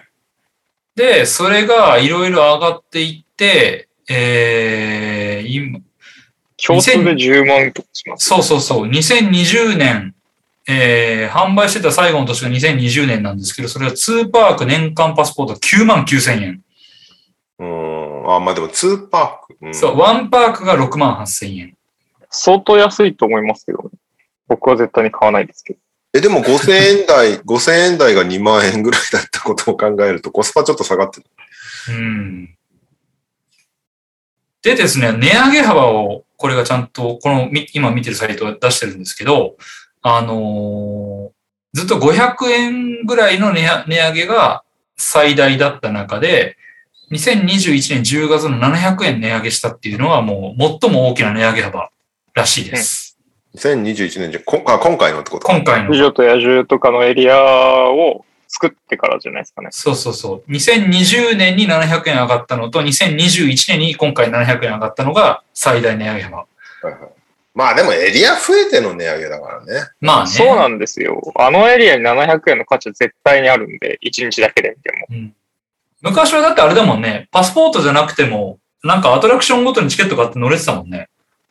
うん結構昔ですよね、多分。結構昔。なんか、パスポート、そうそうそうそう、パスポートの人と、なんか、アトラクションごとにチケットがあってみたいな、絶叫系乗らなくていいやみたいな人は、それ買わ、あの、それを買わずに別の買ってたみたいなのがあった気がするけど。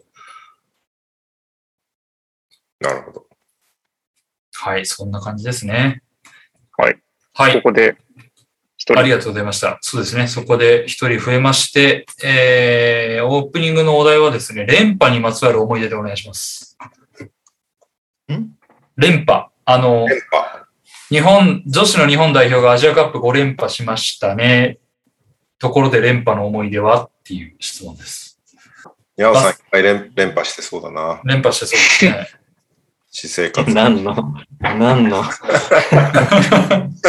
いや連覇。うーん。皆さんスポーツのお話をされたんですか？俺は WBC、?WBC? ああ、はいはいはいはい。野球。僕はボルトです。おー。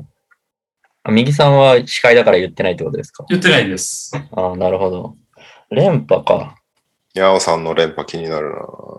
いっ確かに。ぱいいそうですけどね。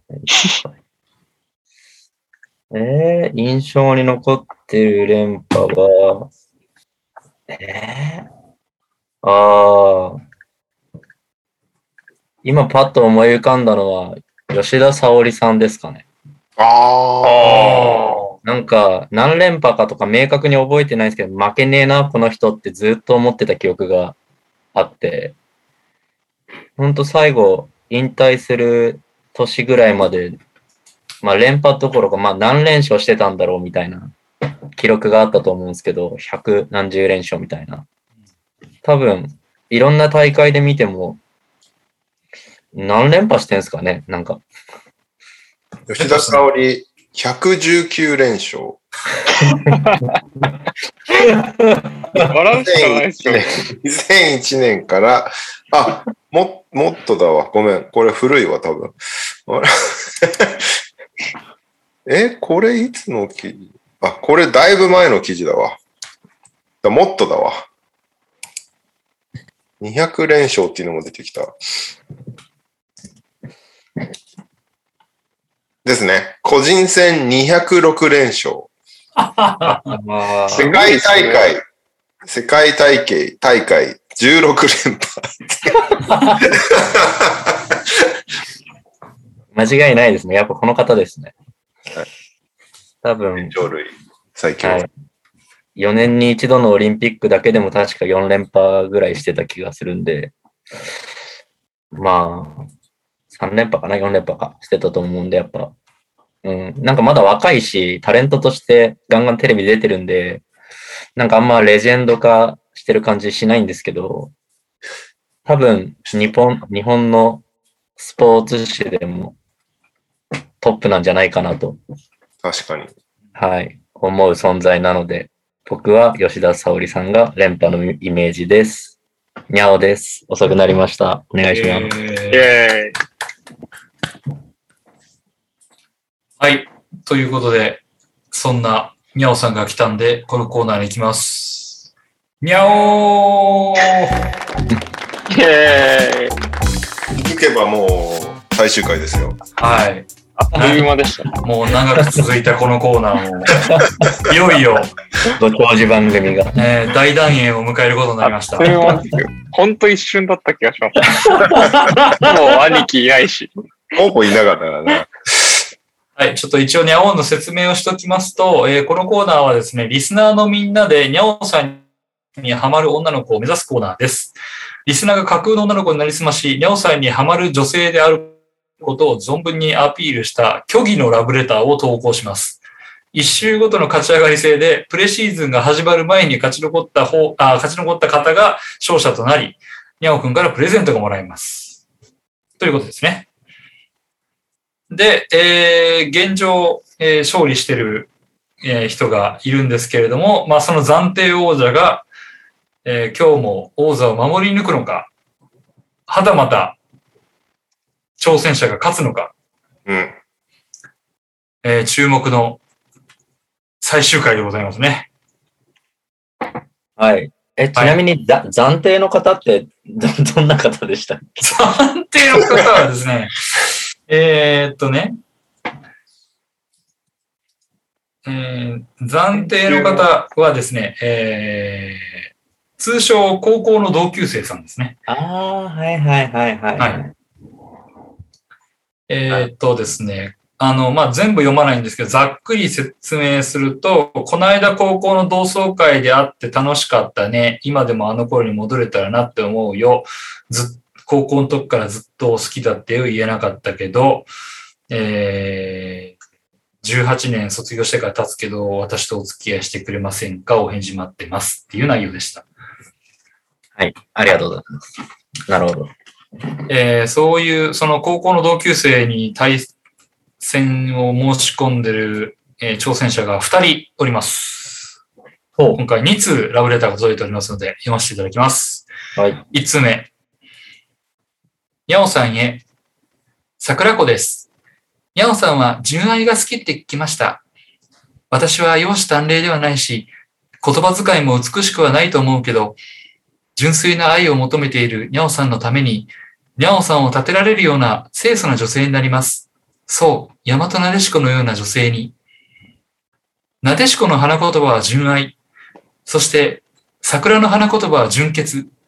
そんな女性に興味はありませんか？もし振り向いてくれるのならば、お付き合いしていただけますでしょうか？にゃおさん、よろしくお願いいたします。以上です。はい桜子さんからですね。はい。清楚ですね。はい。ケースですね。えー純愛と純潔とアピールしてきましたけれども。はい。じゃあ続きまして、2つ目です。背景にゃお様。バスケしたよ報告があると、いつもあなたの膝下のことばかり気になります。涼しい時期になりましたが、いかがお過ごしでしょうか？いつしかにゃお様の壊れそうな下半身に壊されたいと思うようになってきました。きっとこれは恋だと思います。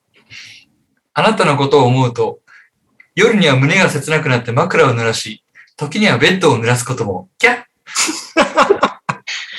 胸もパンパン、下もパイパンに、下もパイパンになってしまいます。キャッこんなウェットな、間違えました。ウィットに富んだ女はいかがでしょうか？また、当方、裏技を、また当方、裏技を持ち合わせております。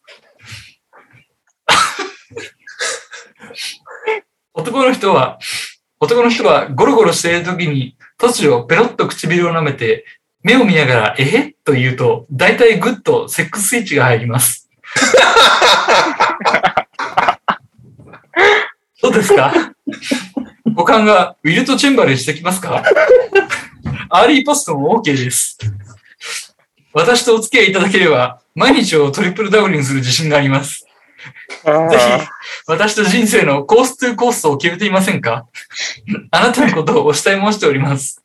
よろしくお願いいたします。いや、久しぶりにこういうの来ましたね。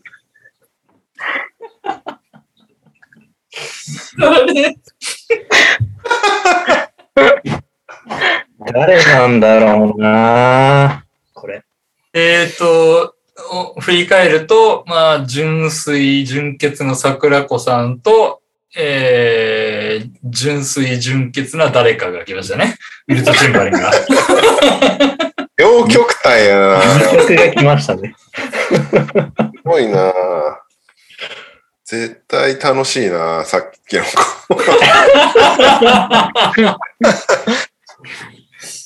そうですね。この三つどもえです。どう、どうですか？そっかそっか。こ、ここに高校の同級生も入ってくる。はい。それ高校の同級生が王王座を維持するか、えー、今日の新しいどちらかが、えー、王座を奪還、奪還というか王座をうんうんね、奪い取るか。そっか。これでもう優勝が決まるからね。晴れて彼氏になれる。はい。彼女になれる。まあそうっすね。高校の子と桜子さんは、まあかなり純愛で攻めてくれてますよね。そうですね。そうね。最後の人なぁ散らかしてんだよなぁ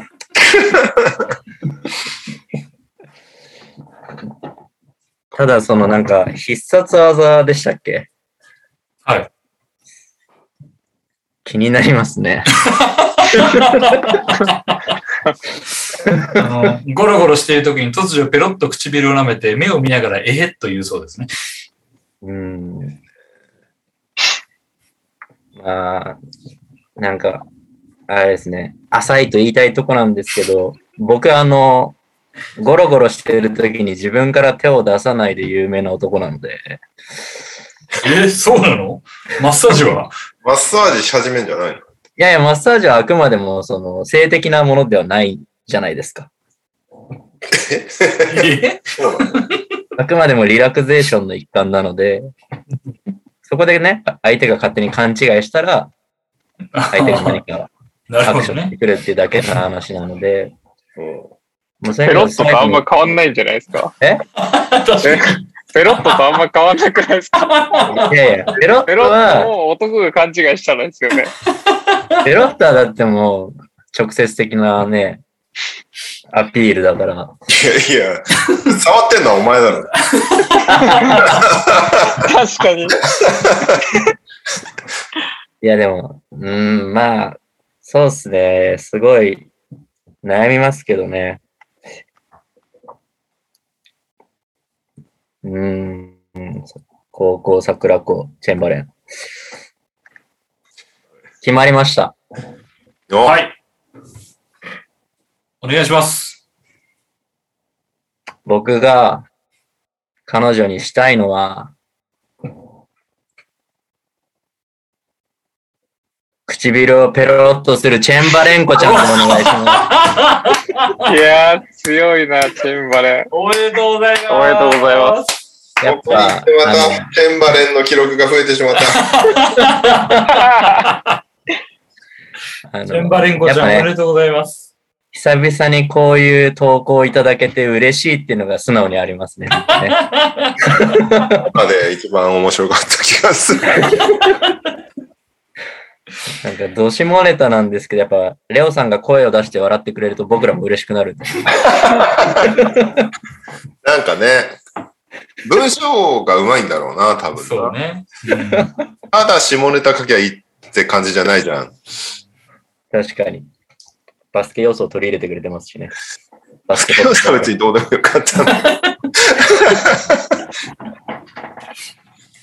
えー、ということで、えー、暫定王座だった高校の同級生さん。これ、はいあの、まあ、残念ながら落選してしまった人のお名前をね、よんはいあの公開するというお約束でしたので、はい。高校の同級生さん、どなただと思いますか、いやー、かなり真面目でしたからうね。ん。全然、真面目なリスナーが全然イメージつかないんで。すごい。誰だろう？投稿くれそうな、あうん、ダブアーツさん。えー、もたまさんです。ああ、真面目な方だ。あー ちゃんとしてる方だ。確かに。確かに。残念、残念でした、もたまさん。惜しかった。あと一歩でした。で、えー、ちなみに本日もう一通の桜子さんは、えーわかりますか？桜子？ちなみにこれもダブアツさんではありません。はい。桜子って何なんだろうな。なんか、じ純潔から持ってきたって感じですよね、多分ね。ちょっとね、ラブレターの中にヒントがあったんですよ。え？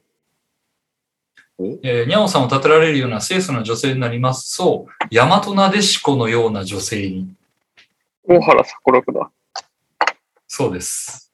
あの、ドラマの大和なでしこから、ああ。松島奈々子です最近、。ウーバーイーツの CM 出てますね。そうそう、マットとね。そうですよね。うんマットはなんであんなに最近売り出し中なの？わからない。出てるよね、なんかね。いいんだけど。え？誰ですかね？誰ですかね？わちょっとピンとこないですね。えー正解はオリミラくんです。え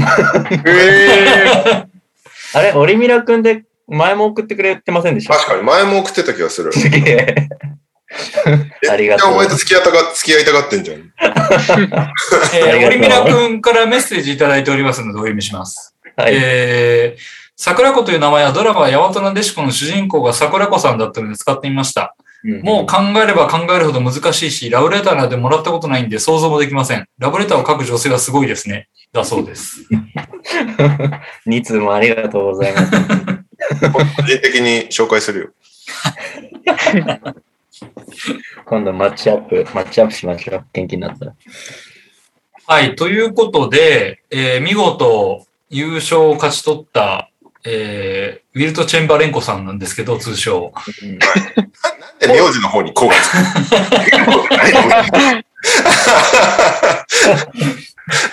これ、じゃあもう誰、誰か、もう言っちゃっていいってことなんいだや言っちゃっていいでしょ、これは。うん。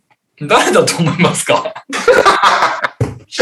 なんか、文章力的にはケケリーとか来んのかなって思ったんですけど、ケリーにしては下ネタ多すぎる気がするんですよね。ああ、確かに。確かああ。で、バボさんとか最近送ってくんないからなパポさんはもっと昭和集が漂う。あテンバレンコだけど。まあ、うーん、誰だ？スソさんとか？下ネタ？誰だ？ろああ。に。いや、すそさんですかね。ちょっと違うか。誰だ？ろ見てください。なんか、レオの大冒険に参加してた方と同じ文章の感じですよね。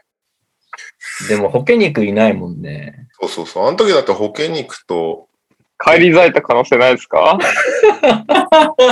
帰り咲いた方だったらかっこいいですけど。保険肉あんな綺麗な感じの下ネタじゃなくない？確かに、今日のちょっと綺麗なんですよね。今回、そうそう、だから、綺麗な下ネタってなんだよ。わからんけど、なんか嫌な思いをしないと普通に聞いても嫌な思いをしない下ネタだったなっていうね。確かに。確かにな、ちょっと上手い下ネタだったんですよね、今日のは。ホケニックのはもっとなんか、ドストレートな、やそうそうそう。やべえやつなんで、不快に感じるじゃん、あいつの下ネタ。出演者とかもう二度と出てくれないぐらいみたいになるじゃん。実績ありますからね。えー最最近の方ですか？まあまあ、うん、最近っちゃ最近ですかね。でもまあ、割とレギュラーメンバーですよ。全然ピンとこないな。多分聞いてもわかんないかな。じゃあ、発表しましょうか。はい。スソさんです。嘘さんか。スソさん、おめでとうございます。えー、スーソーさんか。やったすね。げえな。ヤオと付き合える券ゲットです。綺麗な下ネタ書く人だったから。言われてみれば、ペロットの下りは、通ソ参感あるかもしれないですね。うん、そうね。言われてみればですけど。そう。その男の心と、あの、そうですよねこ股間をつかみに行く感じがね。はい。スースーさん、コか。メント来てますね。綺麗な下ネタ草って書いてある。ちょっとね、ホケ肉とは違った領域にいらっしゃる方なんで、スーソーさん。女性ですからね。ちゃんと女性目線で書いてくれましたね。なるほど。スーソーさんか。わかりました。じゃあぜひ、はい、はいお付き合いしましょう。お願いします。あ、で、これはなんだっけ？本当にお付き合いできるんだっけ？あの、景品何なんだっけ？これね。プライズは何ですか？景品決めてないんですけどね。なんか、スーソーさんとやりとりしてなんかお送ろうかな。体験と、え？え、お付き合い券と？お付き合い券。うん。何かってことうんじゃあ、はい。あの、スーソーさんと個別に、はい、やりとりしていやいやいや、送ります。そこは LINE、うちらも入れといて。うん、グループラインでお願いします。うちら何も発言しないから、二そう。うん。人のやりとりを静観するから。わかりました。ちょっとじゃあ、別途、はい、スーソーさんには、ちょっとお時間をいただこうかなと思います。ありがとうございます。はい、おめでとうございます。はい。おめでとうございます。では、えー、夜も更けてまいりましたが、まだありますよ。はい。そういえば、えーダブアツクイズって終わっちゃったんですか？終わっちゃった。終わりました。誰だと思えう？誰だ当てたらすごいですね。難しすぎるでしょ。カズマですか、今日。ヒント何番が欲しい？ヒント、いや、え、ヒント7が欲しいです。ああああずるいやつだ。フィラデルフィア、ユタ、シカゴ、アトランタ、クリーブランド、ユタ、ミルウォーキー。もう。いけるんじゃないですか？フィラデルフィア、ユタ？の次何ですか？シカゴ。フィラデルフィア、ユタ、シカゴいいの引きましたね。ね、一番いいの引いた。一番いいの引きまし年齢もう一回言うね。もう一回言って、これ、もう二度と繰り返さないね。フィラデルフィア、ユタ、シカゴ、アトランタ、クリーブランド、ユタ、ミルウォーキー。結構これわかるよねた。い。や、いけると思います、これ。答え知ってっから。いや、でもいけると思いますけどね。結構特徴的な経歴な気がするけどね。絶対知ってますし。どこのチームが一番印象強い？俺はシカゴいたからシカゴかな。僕は、ホークスか、シクサーズですかね。確かに。ホークス、シクサーズ印象結構強いな。ええ俺はホークスのイメージ強いな。そうね。えホー？クスが一ホー番クスがまあそうっすよね。うんキャリアとしてはあれなのかもー、ホークスいけますよ。これ多分普通にちゃんと考えていけます。いけるいチける。ャンスタイムですよ。そんな俺のクイズほど昔の人じゃないってことですもんね、多分ね。うん。カズマでもわかる。うんえー、ちょっとひ引っ張りたくないけど、うんひらめかないな。ホークスもう。一個、もう一個引く ?7 より前にして。6。あ、6いいね。ああ、いいの引きましたね。え？レブロンについて70歳になってもダンクするだろうとコメント。そう。役に立たない。一番役に立たないやつ聞いた。ああ。これはあかんな。いけるいける。え、先生、年齢だけ、年齢だけ教えてください。40歳。あ、レオさんぐらいか。あ、ちょっと待ってください。ちょっと待ってください。フォークス、40歳。えっ、と。あ、来そう。来そう。いけそ 5! う。やだ。あ 2! ーあ 1! どうぞーあー、くそーダメです、わかんない。正解は、カイル・コーバーでした。いやいけたんじゃないですか？ー、言言ったでしょ言った、言ったレブロンについて70歳になってもダンクするだろうっつってんのいや、オーバーぐらいですよね。いや、ダブアツさんのヒント、ちょっと問題あるわ、これは。あー、コーバーか、ちょっとメジャーどこすぎてダメですね、このクイズはね。なるほど。ニャオクイズやる？やる？日本クイズやりましょう。そんな、なんかね、ありきたりなクイズやめましょなんで本家はそ、本家はそっちですけどね。外したくせに。う。いや、もう本当毎週ありがとうございます、ダブアツ。じゃあ、ニャオクイズ、サクッとやりましょう。えっ、と、30代と40代どっちがいいですか？30代。おわかりました。これはすぐわかると思います。おでは、30代さよなら戦 NBA 選手クイズいきます。ヒント1。1984年9月25日。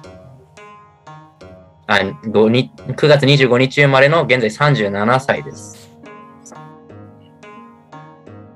84年。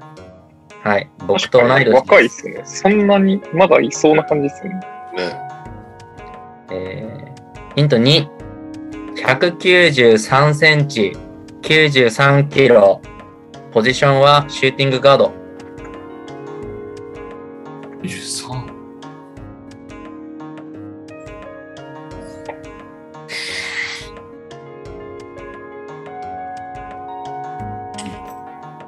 ヒント3。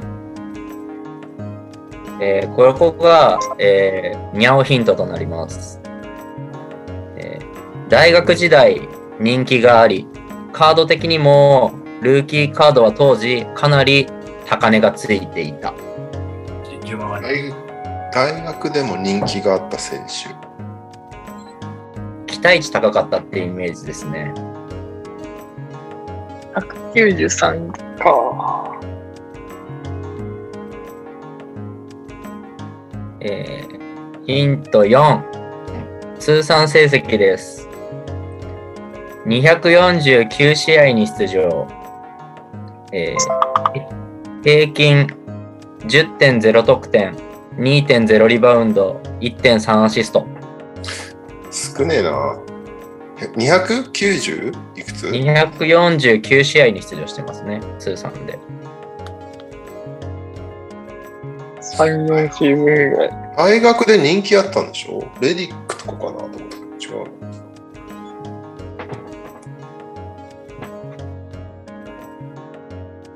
そんな絶対ベタじゃないですよ。兄貴クイズは。そうだよね。あーぐらいのレベルが出てくるんですよ。あそうだね。よくわかってる。93。93。でもね、多分ね、次のヒントで分かっちゃうと思うんですよね。6フィート4。次行こ次のヒントいっちゃいいっちゃいますよ。う。はい。えーこの選手がドラフトされた時ですね。はい。えーこの選手が所属してた大学うんから1巡目で4人指名されるという快挙を作っております。もう、ケンタッキーか UNC しかない。いや、わかんないですよ。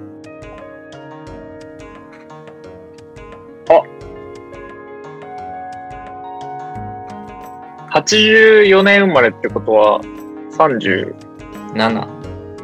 7。ドラフトが？え、4人でしょ？分かったかもしれないです。いく？はい。はい、カズマくん。マキャンツ。マキャンツ。ラシャド・マキャンツ。ああ。UNC で4人行ってますよ、多分1巡目。それだ。ラシャード・マキャンツ。正解です。よし。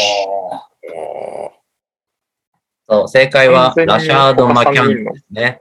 えーノースカロライナ大学出身で、えーまあ、シューティングガード。あの、ちょっとアンダーサイズですけど。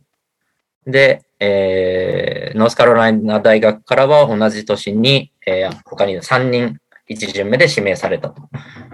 で、えー NBA キャリアは意外と短くて、ミネソタ・ティンバーウルブスとサクラメント・キングスの2チームしか所属してないんですね。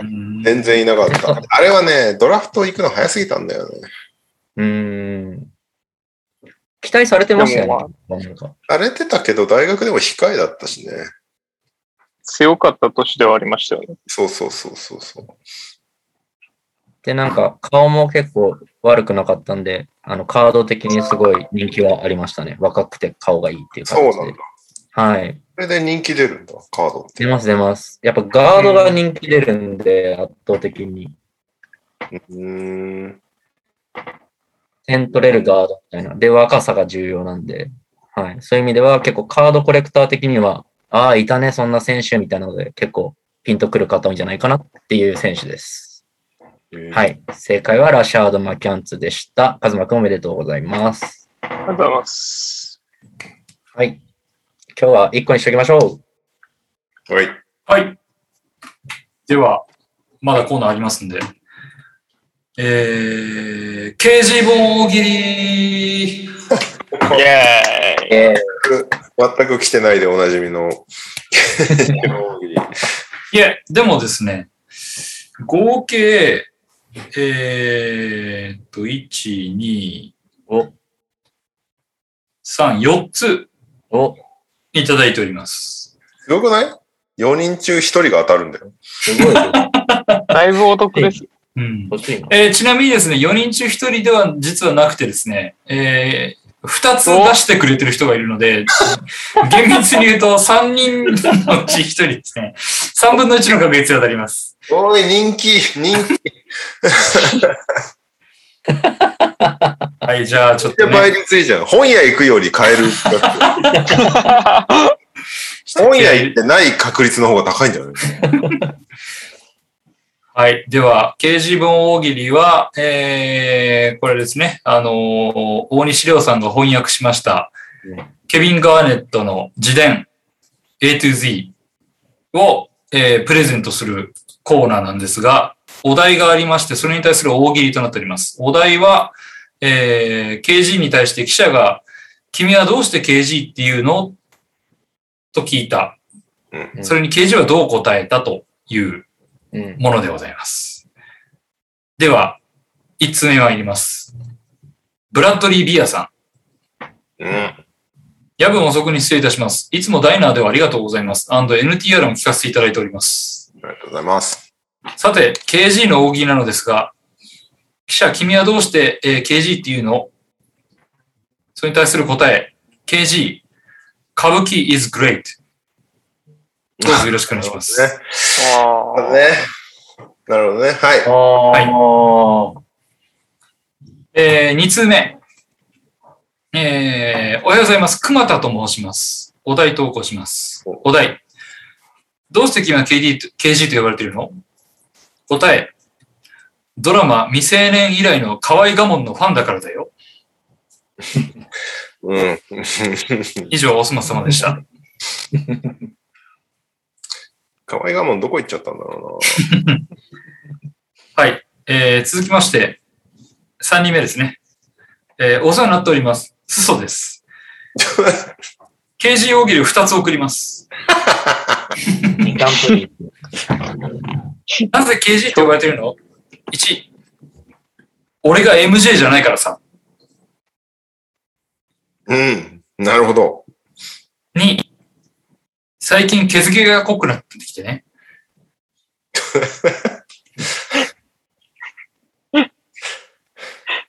さあ、白熱の展開。いや、一通だけの方が良かったんじゃないですか？欲張ったかな？欲張りましたこよ。の、こっから一個選んで本一冊あげるってすげえ。延長戦もありじゃないですか、延長あ、戦も。延長戦ね。延長戦あり出じゃないですか？してくれ、そのね、期限内に出してくれた人あーまあ確かにだから延長戦は。選ばないとダメですよ。でも、ま、先週はね、毎週やるのもいいんじゃないですかって言ってたけど、やめよう。もう次からは発売までもう、あと一冊。今日は、こっから選ぼう。はい。出してくれたありがたい人たちだから。はい。うんえー、歌舞伎ズグレイト、河合我門のファン、えー、MJ じゃないから、血毛が濃くなってきた。最後がな。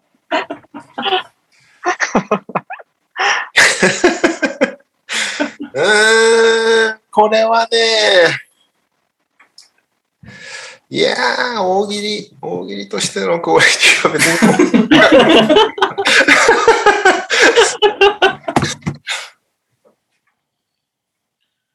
はい、はい。お歌舞伎 is great。おーおめでとうございます。えーっと、ブラッドリー・ビアさんビ。アさはい。おめでとうございます。ん。はい。大ありがとう変ございまなになってますけれども。では、送り先等々は、吉野によろしくお願いいたします。そうですね。あのーはい NTR アカウントの方に送り先送っていただければ、はい。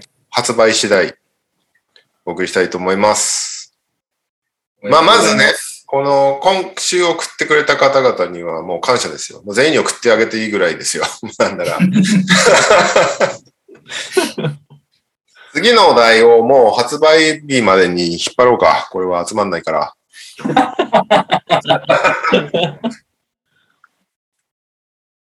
次のお題どうしようかな。なんかある ?KG の大喜利お題。新海に聞いたけどな。うーん。あ、はい。お前回に引き続き。いいですか？はい。ケビン・ガーネット自伝発売記記念イベントで緊急来日。うんで、そこにレオがつきました。えー唯一のオフ。どこに行きたいと言った？おお。あうんこれはケケビン・ガーネットが来たってことだよね？そうです。ケビン・ガーネットが日本に来ました。えー来日中にオフができました。行きたいところを言ってくれれば連れて行くよってレオが言ったら、どこに行きたいって言った？そしてその理由。そうね。どこに行きたい？なぜ？そうですね。じゃあ。特に何がしたいかみたいな。そうそうそう。何がしたいかとか。日本に来たからにはここに行ってこれがしたい。はい。それにしましょダニー・グリーンがね、ヨドバシに行ってマッサージチェアみたいなそんなのありましたけど。う。レイレイアレンがヨドバシに行って知恵の輪みたいなね。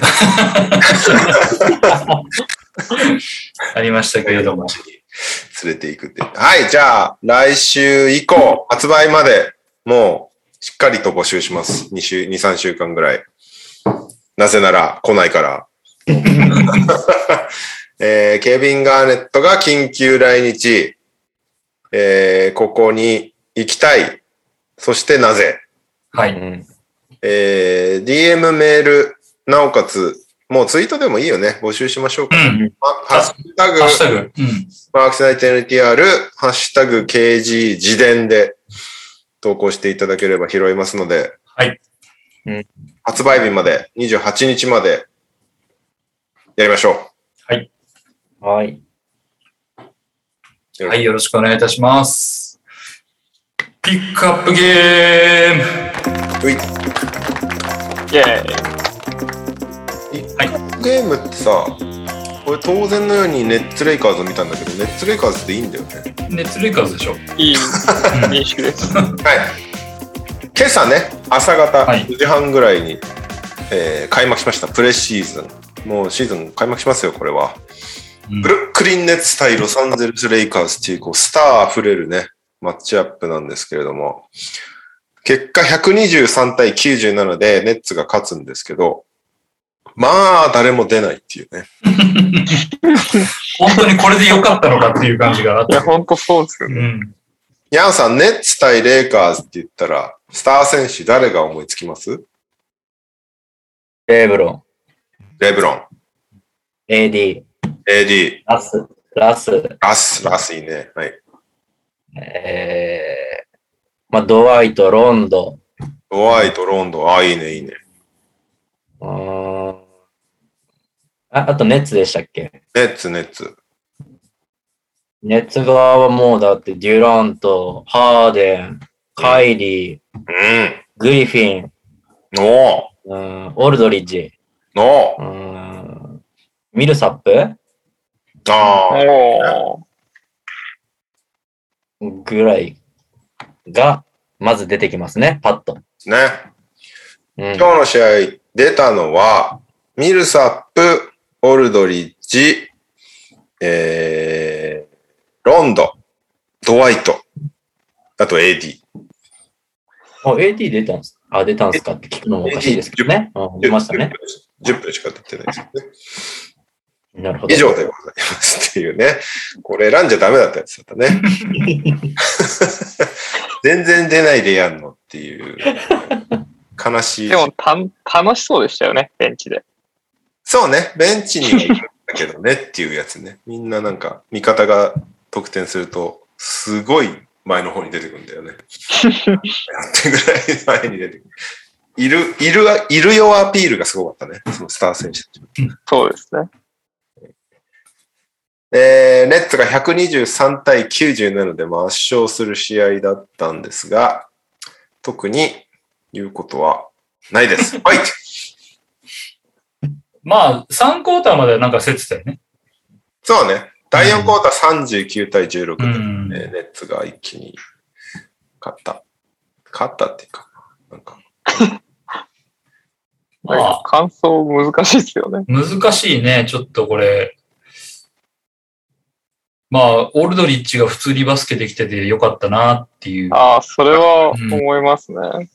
のと、デアンドレ・ジョーダンいきなりフルスト勝負なんだねっていうのと、うんんそれはあそうだ、スタッツ全然読んでなかったね。ごめんね。うんえー、ネッツ、キャム・トーマスが21得点、得点リーダーですね。この game high。えーっと、デイロン・シャープ13得点。デイビッド・デューク・ジュニア13得点。ラマーカ・ソルドリッジは6得点でした。あ、ミルサップは10得点、10リバウンド。ダブルダブルですね。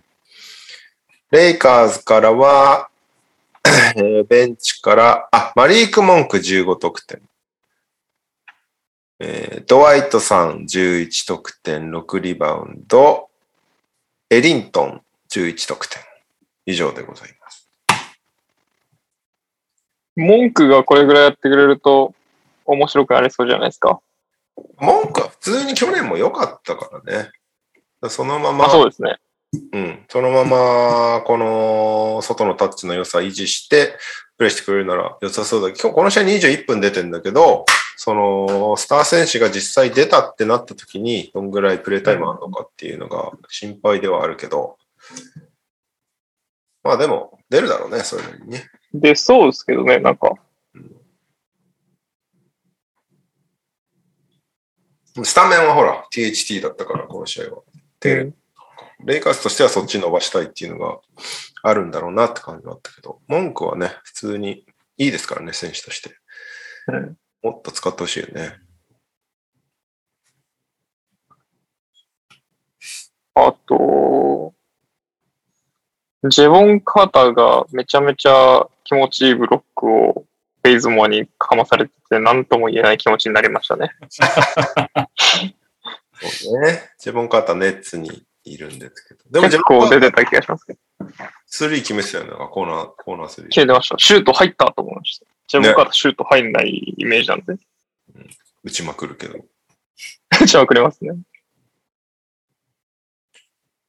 あとは、キャム・トーマスは普通にうまいね。あの、サマーリーグの時うまいですね。めっちゃ点取っただ、全部、あれなんだよね。ステップバックミドルとかなんだよね。あの、うん2なんだよね、全部ね。その、こねこね動いて、打って入ってる。なんかハーデンみたいなことを全部スリーポイントの中でやってるみたいなうん。イメージだったけど。まあでもうまいね。点は取れるなっていう感じはする。うん。でベンチからああいう人が一人いる分にはいいのかもしれないけど。まあ、ちょっとでもこの試合はなかなか判断がしづらいいやね。、うん どうもできないですよね。判断する要素も何もなかったし。うん結局、みんな戻ってくるとプレイスタイルも全然違うだろうし。うんあんまり、なんか、これ見てよかったっていう感じにはな。なんか、お互いにいいところを探そうと思ったんだけど、結局俺、ブルックリンがさっきも言ったけど、オルドリッチがちゃんと動けててよかったねっていうのと。レイカーズはなんか、ケンドリック・ナンが見られてよかったねっていうことぐらいかなっていう感じかな。なんか、だから若い選手にとっては、その、ローテーションに入るためには、まあね、アピールの場になるからね。キャム・トーマスとかね、うん。ローテーションに入れそうだなっていう感じを出せてよかったねって感じはするけど。まあ、あとは、ね、ネッツは本当そんな感じだよね。その、ミルサップとか、オルドリッチとか、実際に試合に出してみて、どんぐらいできるのかな、みたいな感じだよね。さすがにちょっとオルドリッチがさらに大きくなってた感じはあったけど、う。うんん。まあ、だんだんシーズン始まったら嫌でも絞れてくるだろうから。ね、あれは単純に絞ってなかっただからだろうなって感じはするけど。あんまり、参考にはなんなかったかな。あとなんか、ドワイトのフリースローのフォームなんかちょっと変になってませんでした？なんか、こう、こうって言っちゃった。なんて言えばいいんだろ まあ、もともと変だけどね、あいつね。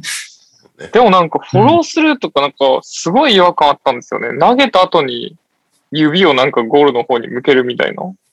見てこんなフォームだったっけって思いましたた。投げた後に向けるの？投げた後に、なんか意図的に違う方向に向けてるフリースローがあった気がしてて、ええなんか変なのって思いました。糸ついてるんじゃない？操作、操作してるんじゃない？両方がついてるみたいな。あと全然ゲーム関係ないんですけど、ナイキのロゴと NBA のロゴかっこよくなかったですか？ああ、ちょあの、っと、ちょっと立体的な。うん。75周年だからね。はい。あれかっこいいなって思いました。あれちょっとかっこいいよね。あれ？ユニフォーム、スイングマン買ってもああなってんの？ね。あそこすごい気になってました。そうなってるなら欲しいなって思いました。ちょっと欲しくなっちゃうよね。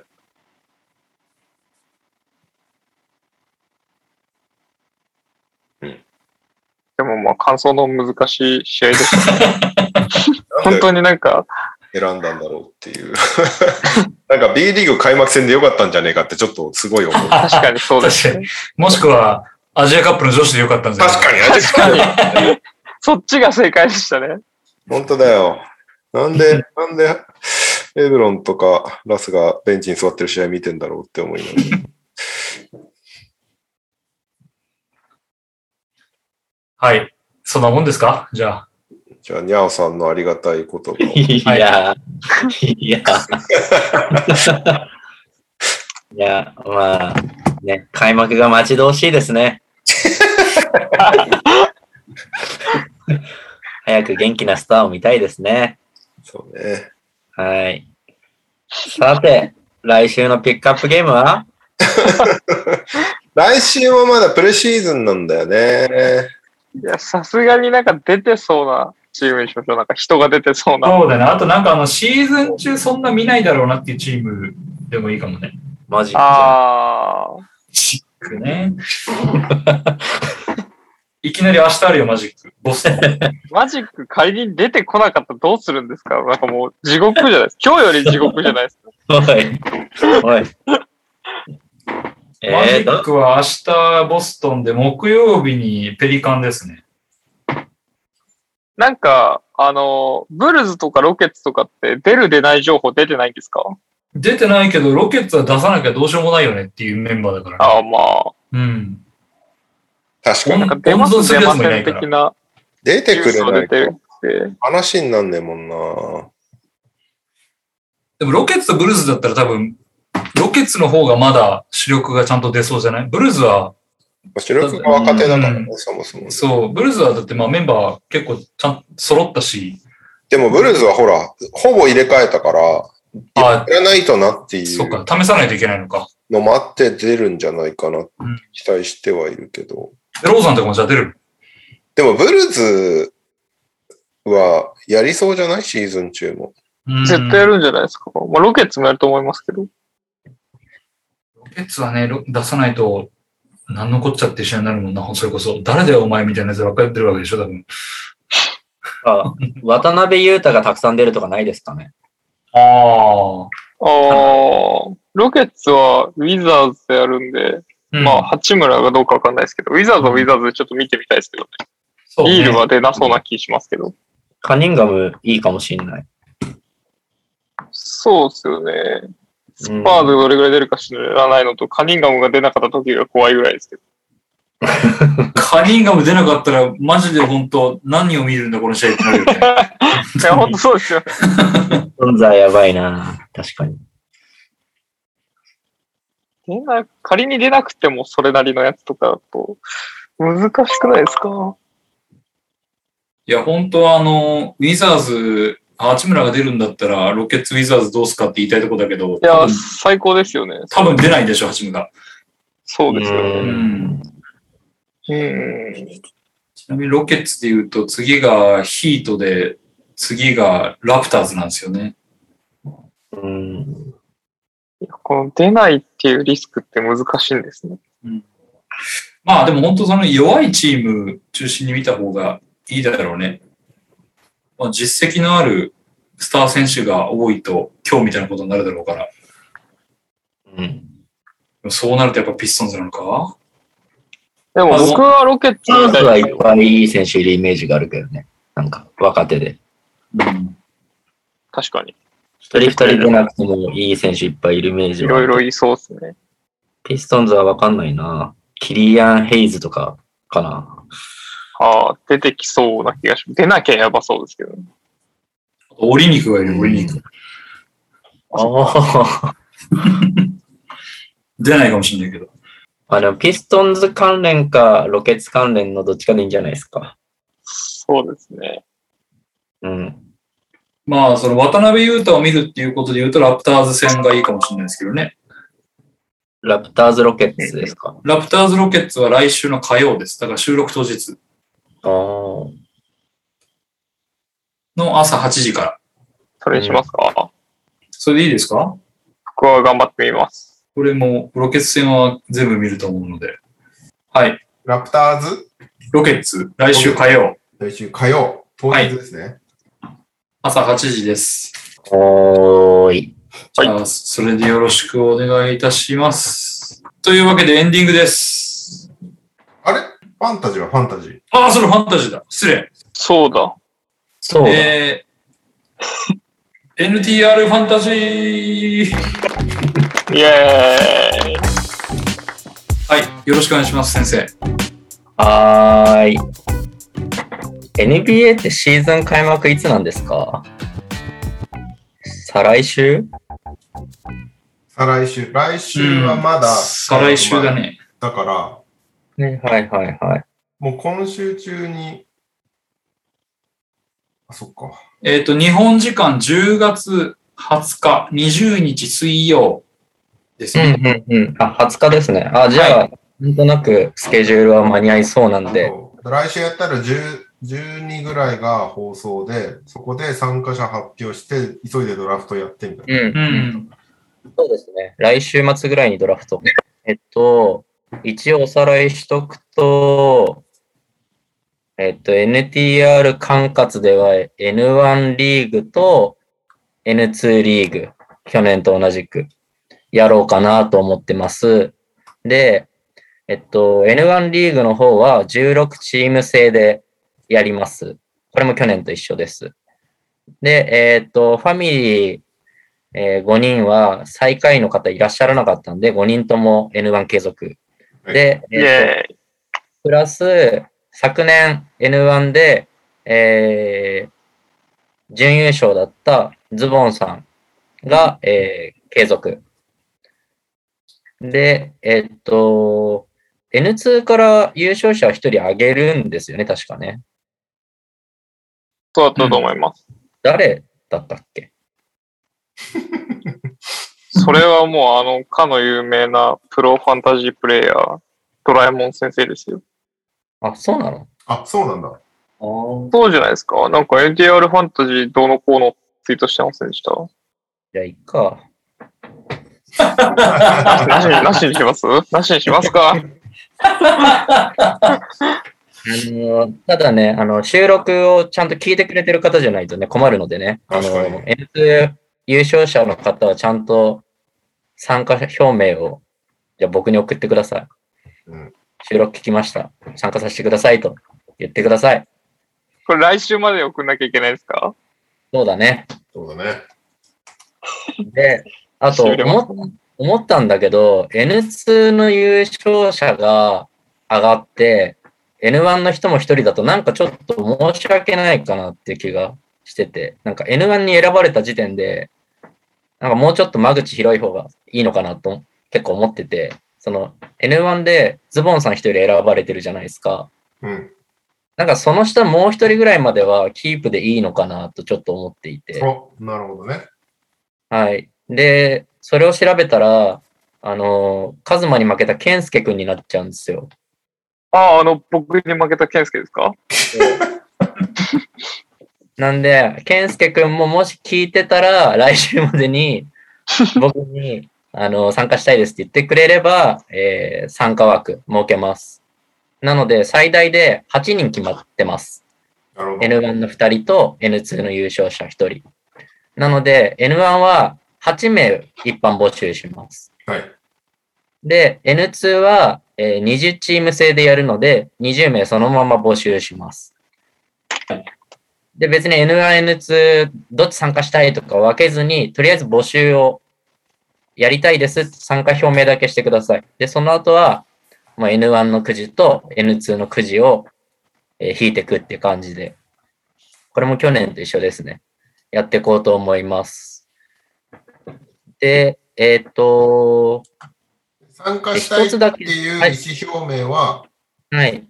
どうすればいいですか？にゃにゃおさんに連絡をすればいいですか？いえ、あのー NTR アカウントが、ちょっと、あのからちょっとツイート、あ、ファンタジーアカウントがあるんだっけ？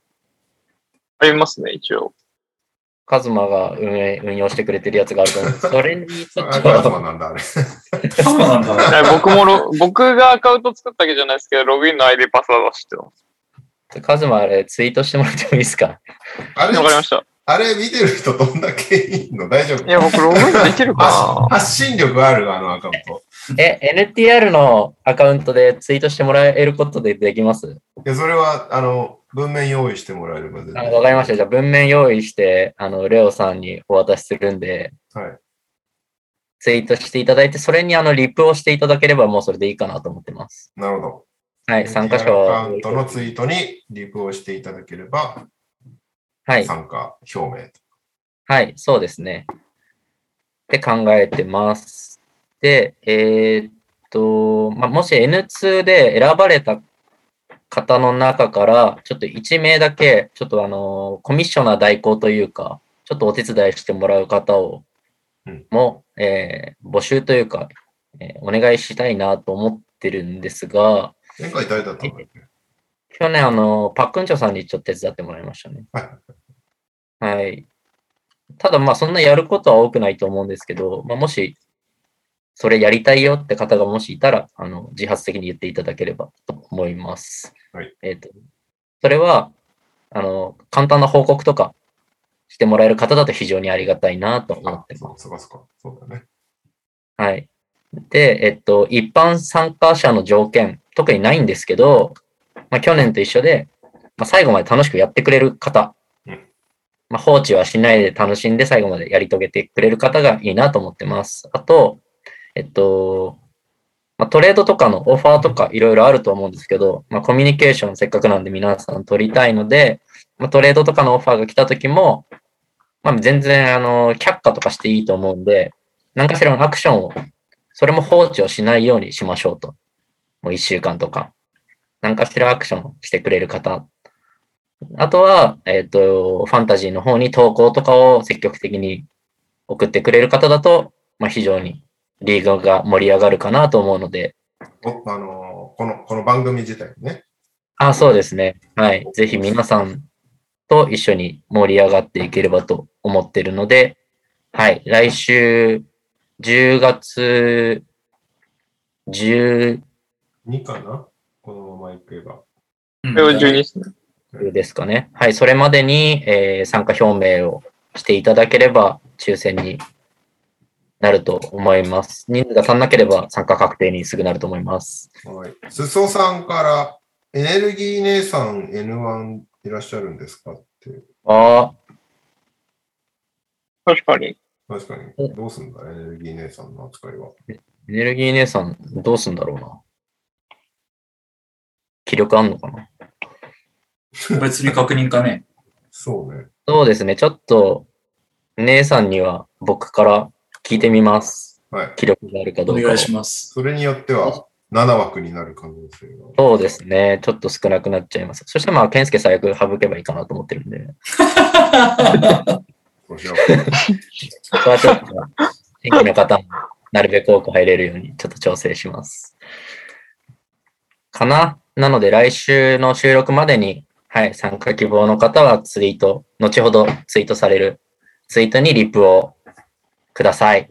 う。はい。はい。お願いします。あのーあんまり俺は把握してないんですけど、非公式で N3 っていうのがあったらしいんですけど、はい。あれは無視する感じで大丈夫ですか？なんか N3 今年ももうなんか始ま、進んでるみたいな。始まってんの？えー、今年もやりますみたいな感じのことを、なんか修二さんが誰か言ってませんでしたっけ？そこを優勝した人は別にって感じなの？特に関係ない感じそうですね。関係ないリーグなんで、わかりました。じゃあ、いいのか。まあ、そうですね。そそもそも N3 誰が仕切ってるんですかね？修二さんでいい？修二さんホストがわかんないもんな。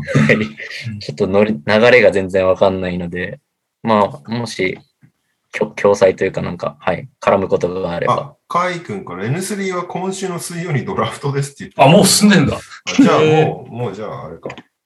関でも、N3 は N3 で楽しんでいただければいいかなと。思います。はい。じゃあそこと別に被ってても知らんよっていうことね。ああ、まあそうですね。別に。ミケ持ちでもレさん、ミケレさんだそうです、仕切りは。ああ。掛け持ちでもよければ、うちの方にも参加してくださいってことでいいですか、ただ、ちゃんと最後まで放置しないっていうところだけですかね。はい。はい。じゃあ、皆様よろしくお願いいたします。はい。じゃあ、後ではいご連ください。早めに。ちょっとした方が良さそう。はいというわけでエンディングです。はい。えーエンディング2通いただいております。オリミラです。エンディングへの投稿です。NBA ファンタジードラフトに必要なこと、ものでお願いします。えー、二つ目。皆さん今日も聞いていただいてビッグ感謝。どうもホイホイです。レオさん、いやー、クリスさんとのコラボ本当に良かったです。同じアメリカ出身のバックグラウンドを持ち、NBA 解説者や通訳を行う者同士のブルーズトーク、思わず聞き入ってしまいました。さて、本日のエンディングのお題ですが、ライバルといえばこの二人でお願いします？えっ、と、NBA ファンタジードラフトに必要なこともの、えーもしくは、えーライバルといえばこの二人。ごめん、もう一個ある。ダブアツさんがね、エンディング投稿してたわお疲れ様です。ダブアツです。エンディングへの投稿です。えー祝、ウサイン・ボルト双子誕生記念。今さら、オープニングを聞いたな、これ。えー、双子で思いつく芸能人、有名人でお願いします。あーということで、えーファンタジー。はい。ー、ファンタジードラフトに必要なものこと、ライバルといえばこの二人、双子と言われて思いつく有名人？う全部いけ何でもいけますよ、私は。うん。僕もいけます。ネット回線ぐらいしか思いつかない。僕も同じこと思ってます。ネット回線なくて困ってたもんね、実際ね。なんか、何人か。どうですか？どれにしますか？どうしましょういや、ど、どれでもいいですよ。ファンタジーにしておきましょ簡単で簡単にし。ますかマジか。言っちゃったな、俺。じゃあ、大丈夫ですか皆さん？はい。はいじゃあ、どういう順番でいきますかね。まあ、これは、やっぱり先生に最後締めていただくっていうのが一番いいですかね。そうだね。うんう。そうですね。そうなると、えーっと、じゃあ、レオ、俺、カズマ先生にしましょうか。わかりました。はい。はい。わかりました。では、エンディングのお題。NBA ファンタジードラフトに必要なこともの。3、2、1。2画面。うん。あえー、名鑑。うん。あ。2画面。おー マジ本当に？そこかぶる？えー、選手愛、チーム愛を捨てるという強い心です。あああ。あ、ありがてえ。な。それはありがてえお言葉だ。アブディアとかちょっちゃダメなんだよな。ハーデンいなくなるって分かってて、ハーデン取っちゃダメなんだな。シール。あげあげーあげいやー、非常にためになりますね、これは。間違いない。ええチーム愛不要ですよ、絶対。本当だよ。はい、そうなんだよね。でも、どうしても出てくるんだよね。あと、リック・ウィリアムズ取りましょう、今年。パリック・ウィリアムズは。よ。みんな取ればいいよ。これあとあの、河合レナードを信じない心って言うと思うんだ間違いない。けど、でも今年あいつ、そもそも出ないから信じるもクソもないなっていうのがあって、俺今年レディック取れないんだよな。それやめちゃったもんね。ワンチャまだいるオさんが誰行くかですね。確かに俺が今年高順位で誰を失敗するかっていう 一個見ものだよね。毎年やってるからな。でも楽、しみですね。失敗ってもそんなに外してなくない？いや、そうなんだよ。結果オーライ。いやあの順位だからっていうのがある。うんアブディアはダメだったけど、うんレディックは結果オーライ。レディック良かったレディック良かったもん。あの順位なのがでかいんですよね。3巡目だからね。はい。え？では、皆さんお疲れ様でございました。はい。よかった大丈夫？大丈夫です。今年もなんか、あれですか、収録みたいなのするんですか？確かはいにドラフト収録で、配信は別にしていいと思うけど、うん。うまあ、まず、みんなのスケジュールが合わないといけないのか、まず。週末ですか？基本は12人に発表ですよね。そう、だから多分14、すぐやんないとだよね。14、15、16、17、18ぐらいのどこかでやんないとダメじゃない？それって俺週末なの？俺15、16ダメだわ。14が木曜日ですよ。ちょっと調整が必要ですね、皆さんのね。え17の日曜ならいけるかな？ああ、日曜があるのか。うん日曜があんならいけるかもな。平日の昼とか、なんか逆にやりやすいとかあるんですかね？これの方がきついですね、多分。日曜、日曜夜とかのが。エリはみんないた方がいいよ。え、右くんここがダメさ ?14、15、16? いや、14は大、14は多分大丈夫で、15、16がダメで、17な、17の夜ならいける。で17の、なんか、うんし深夜とかね。17、トニさんの予定を確認して、17日曜日夜。9夜ちょっと確認ですね。はい。はい、わかりました。ね。はい。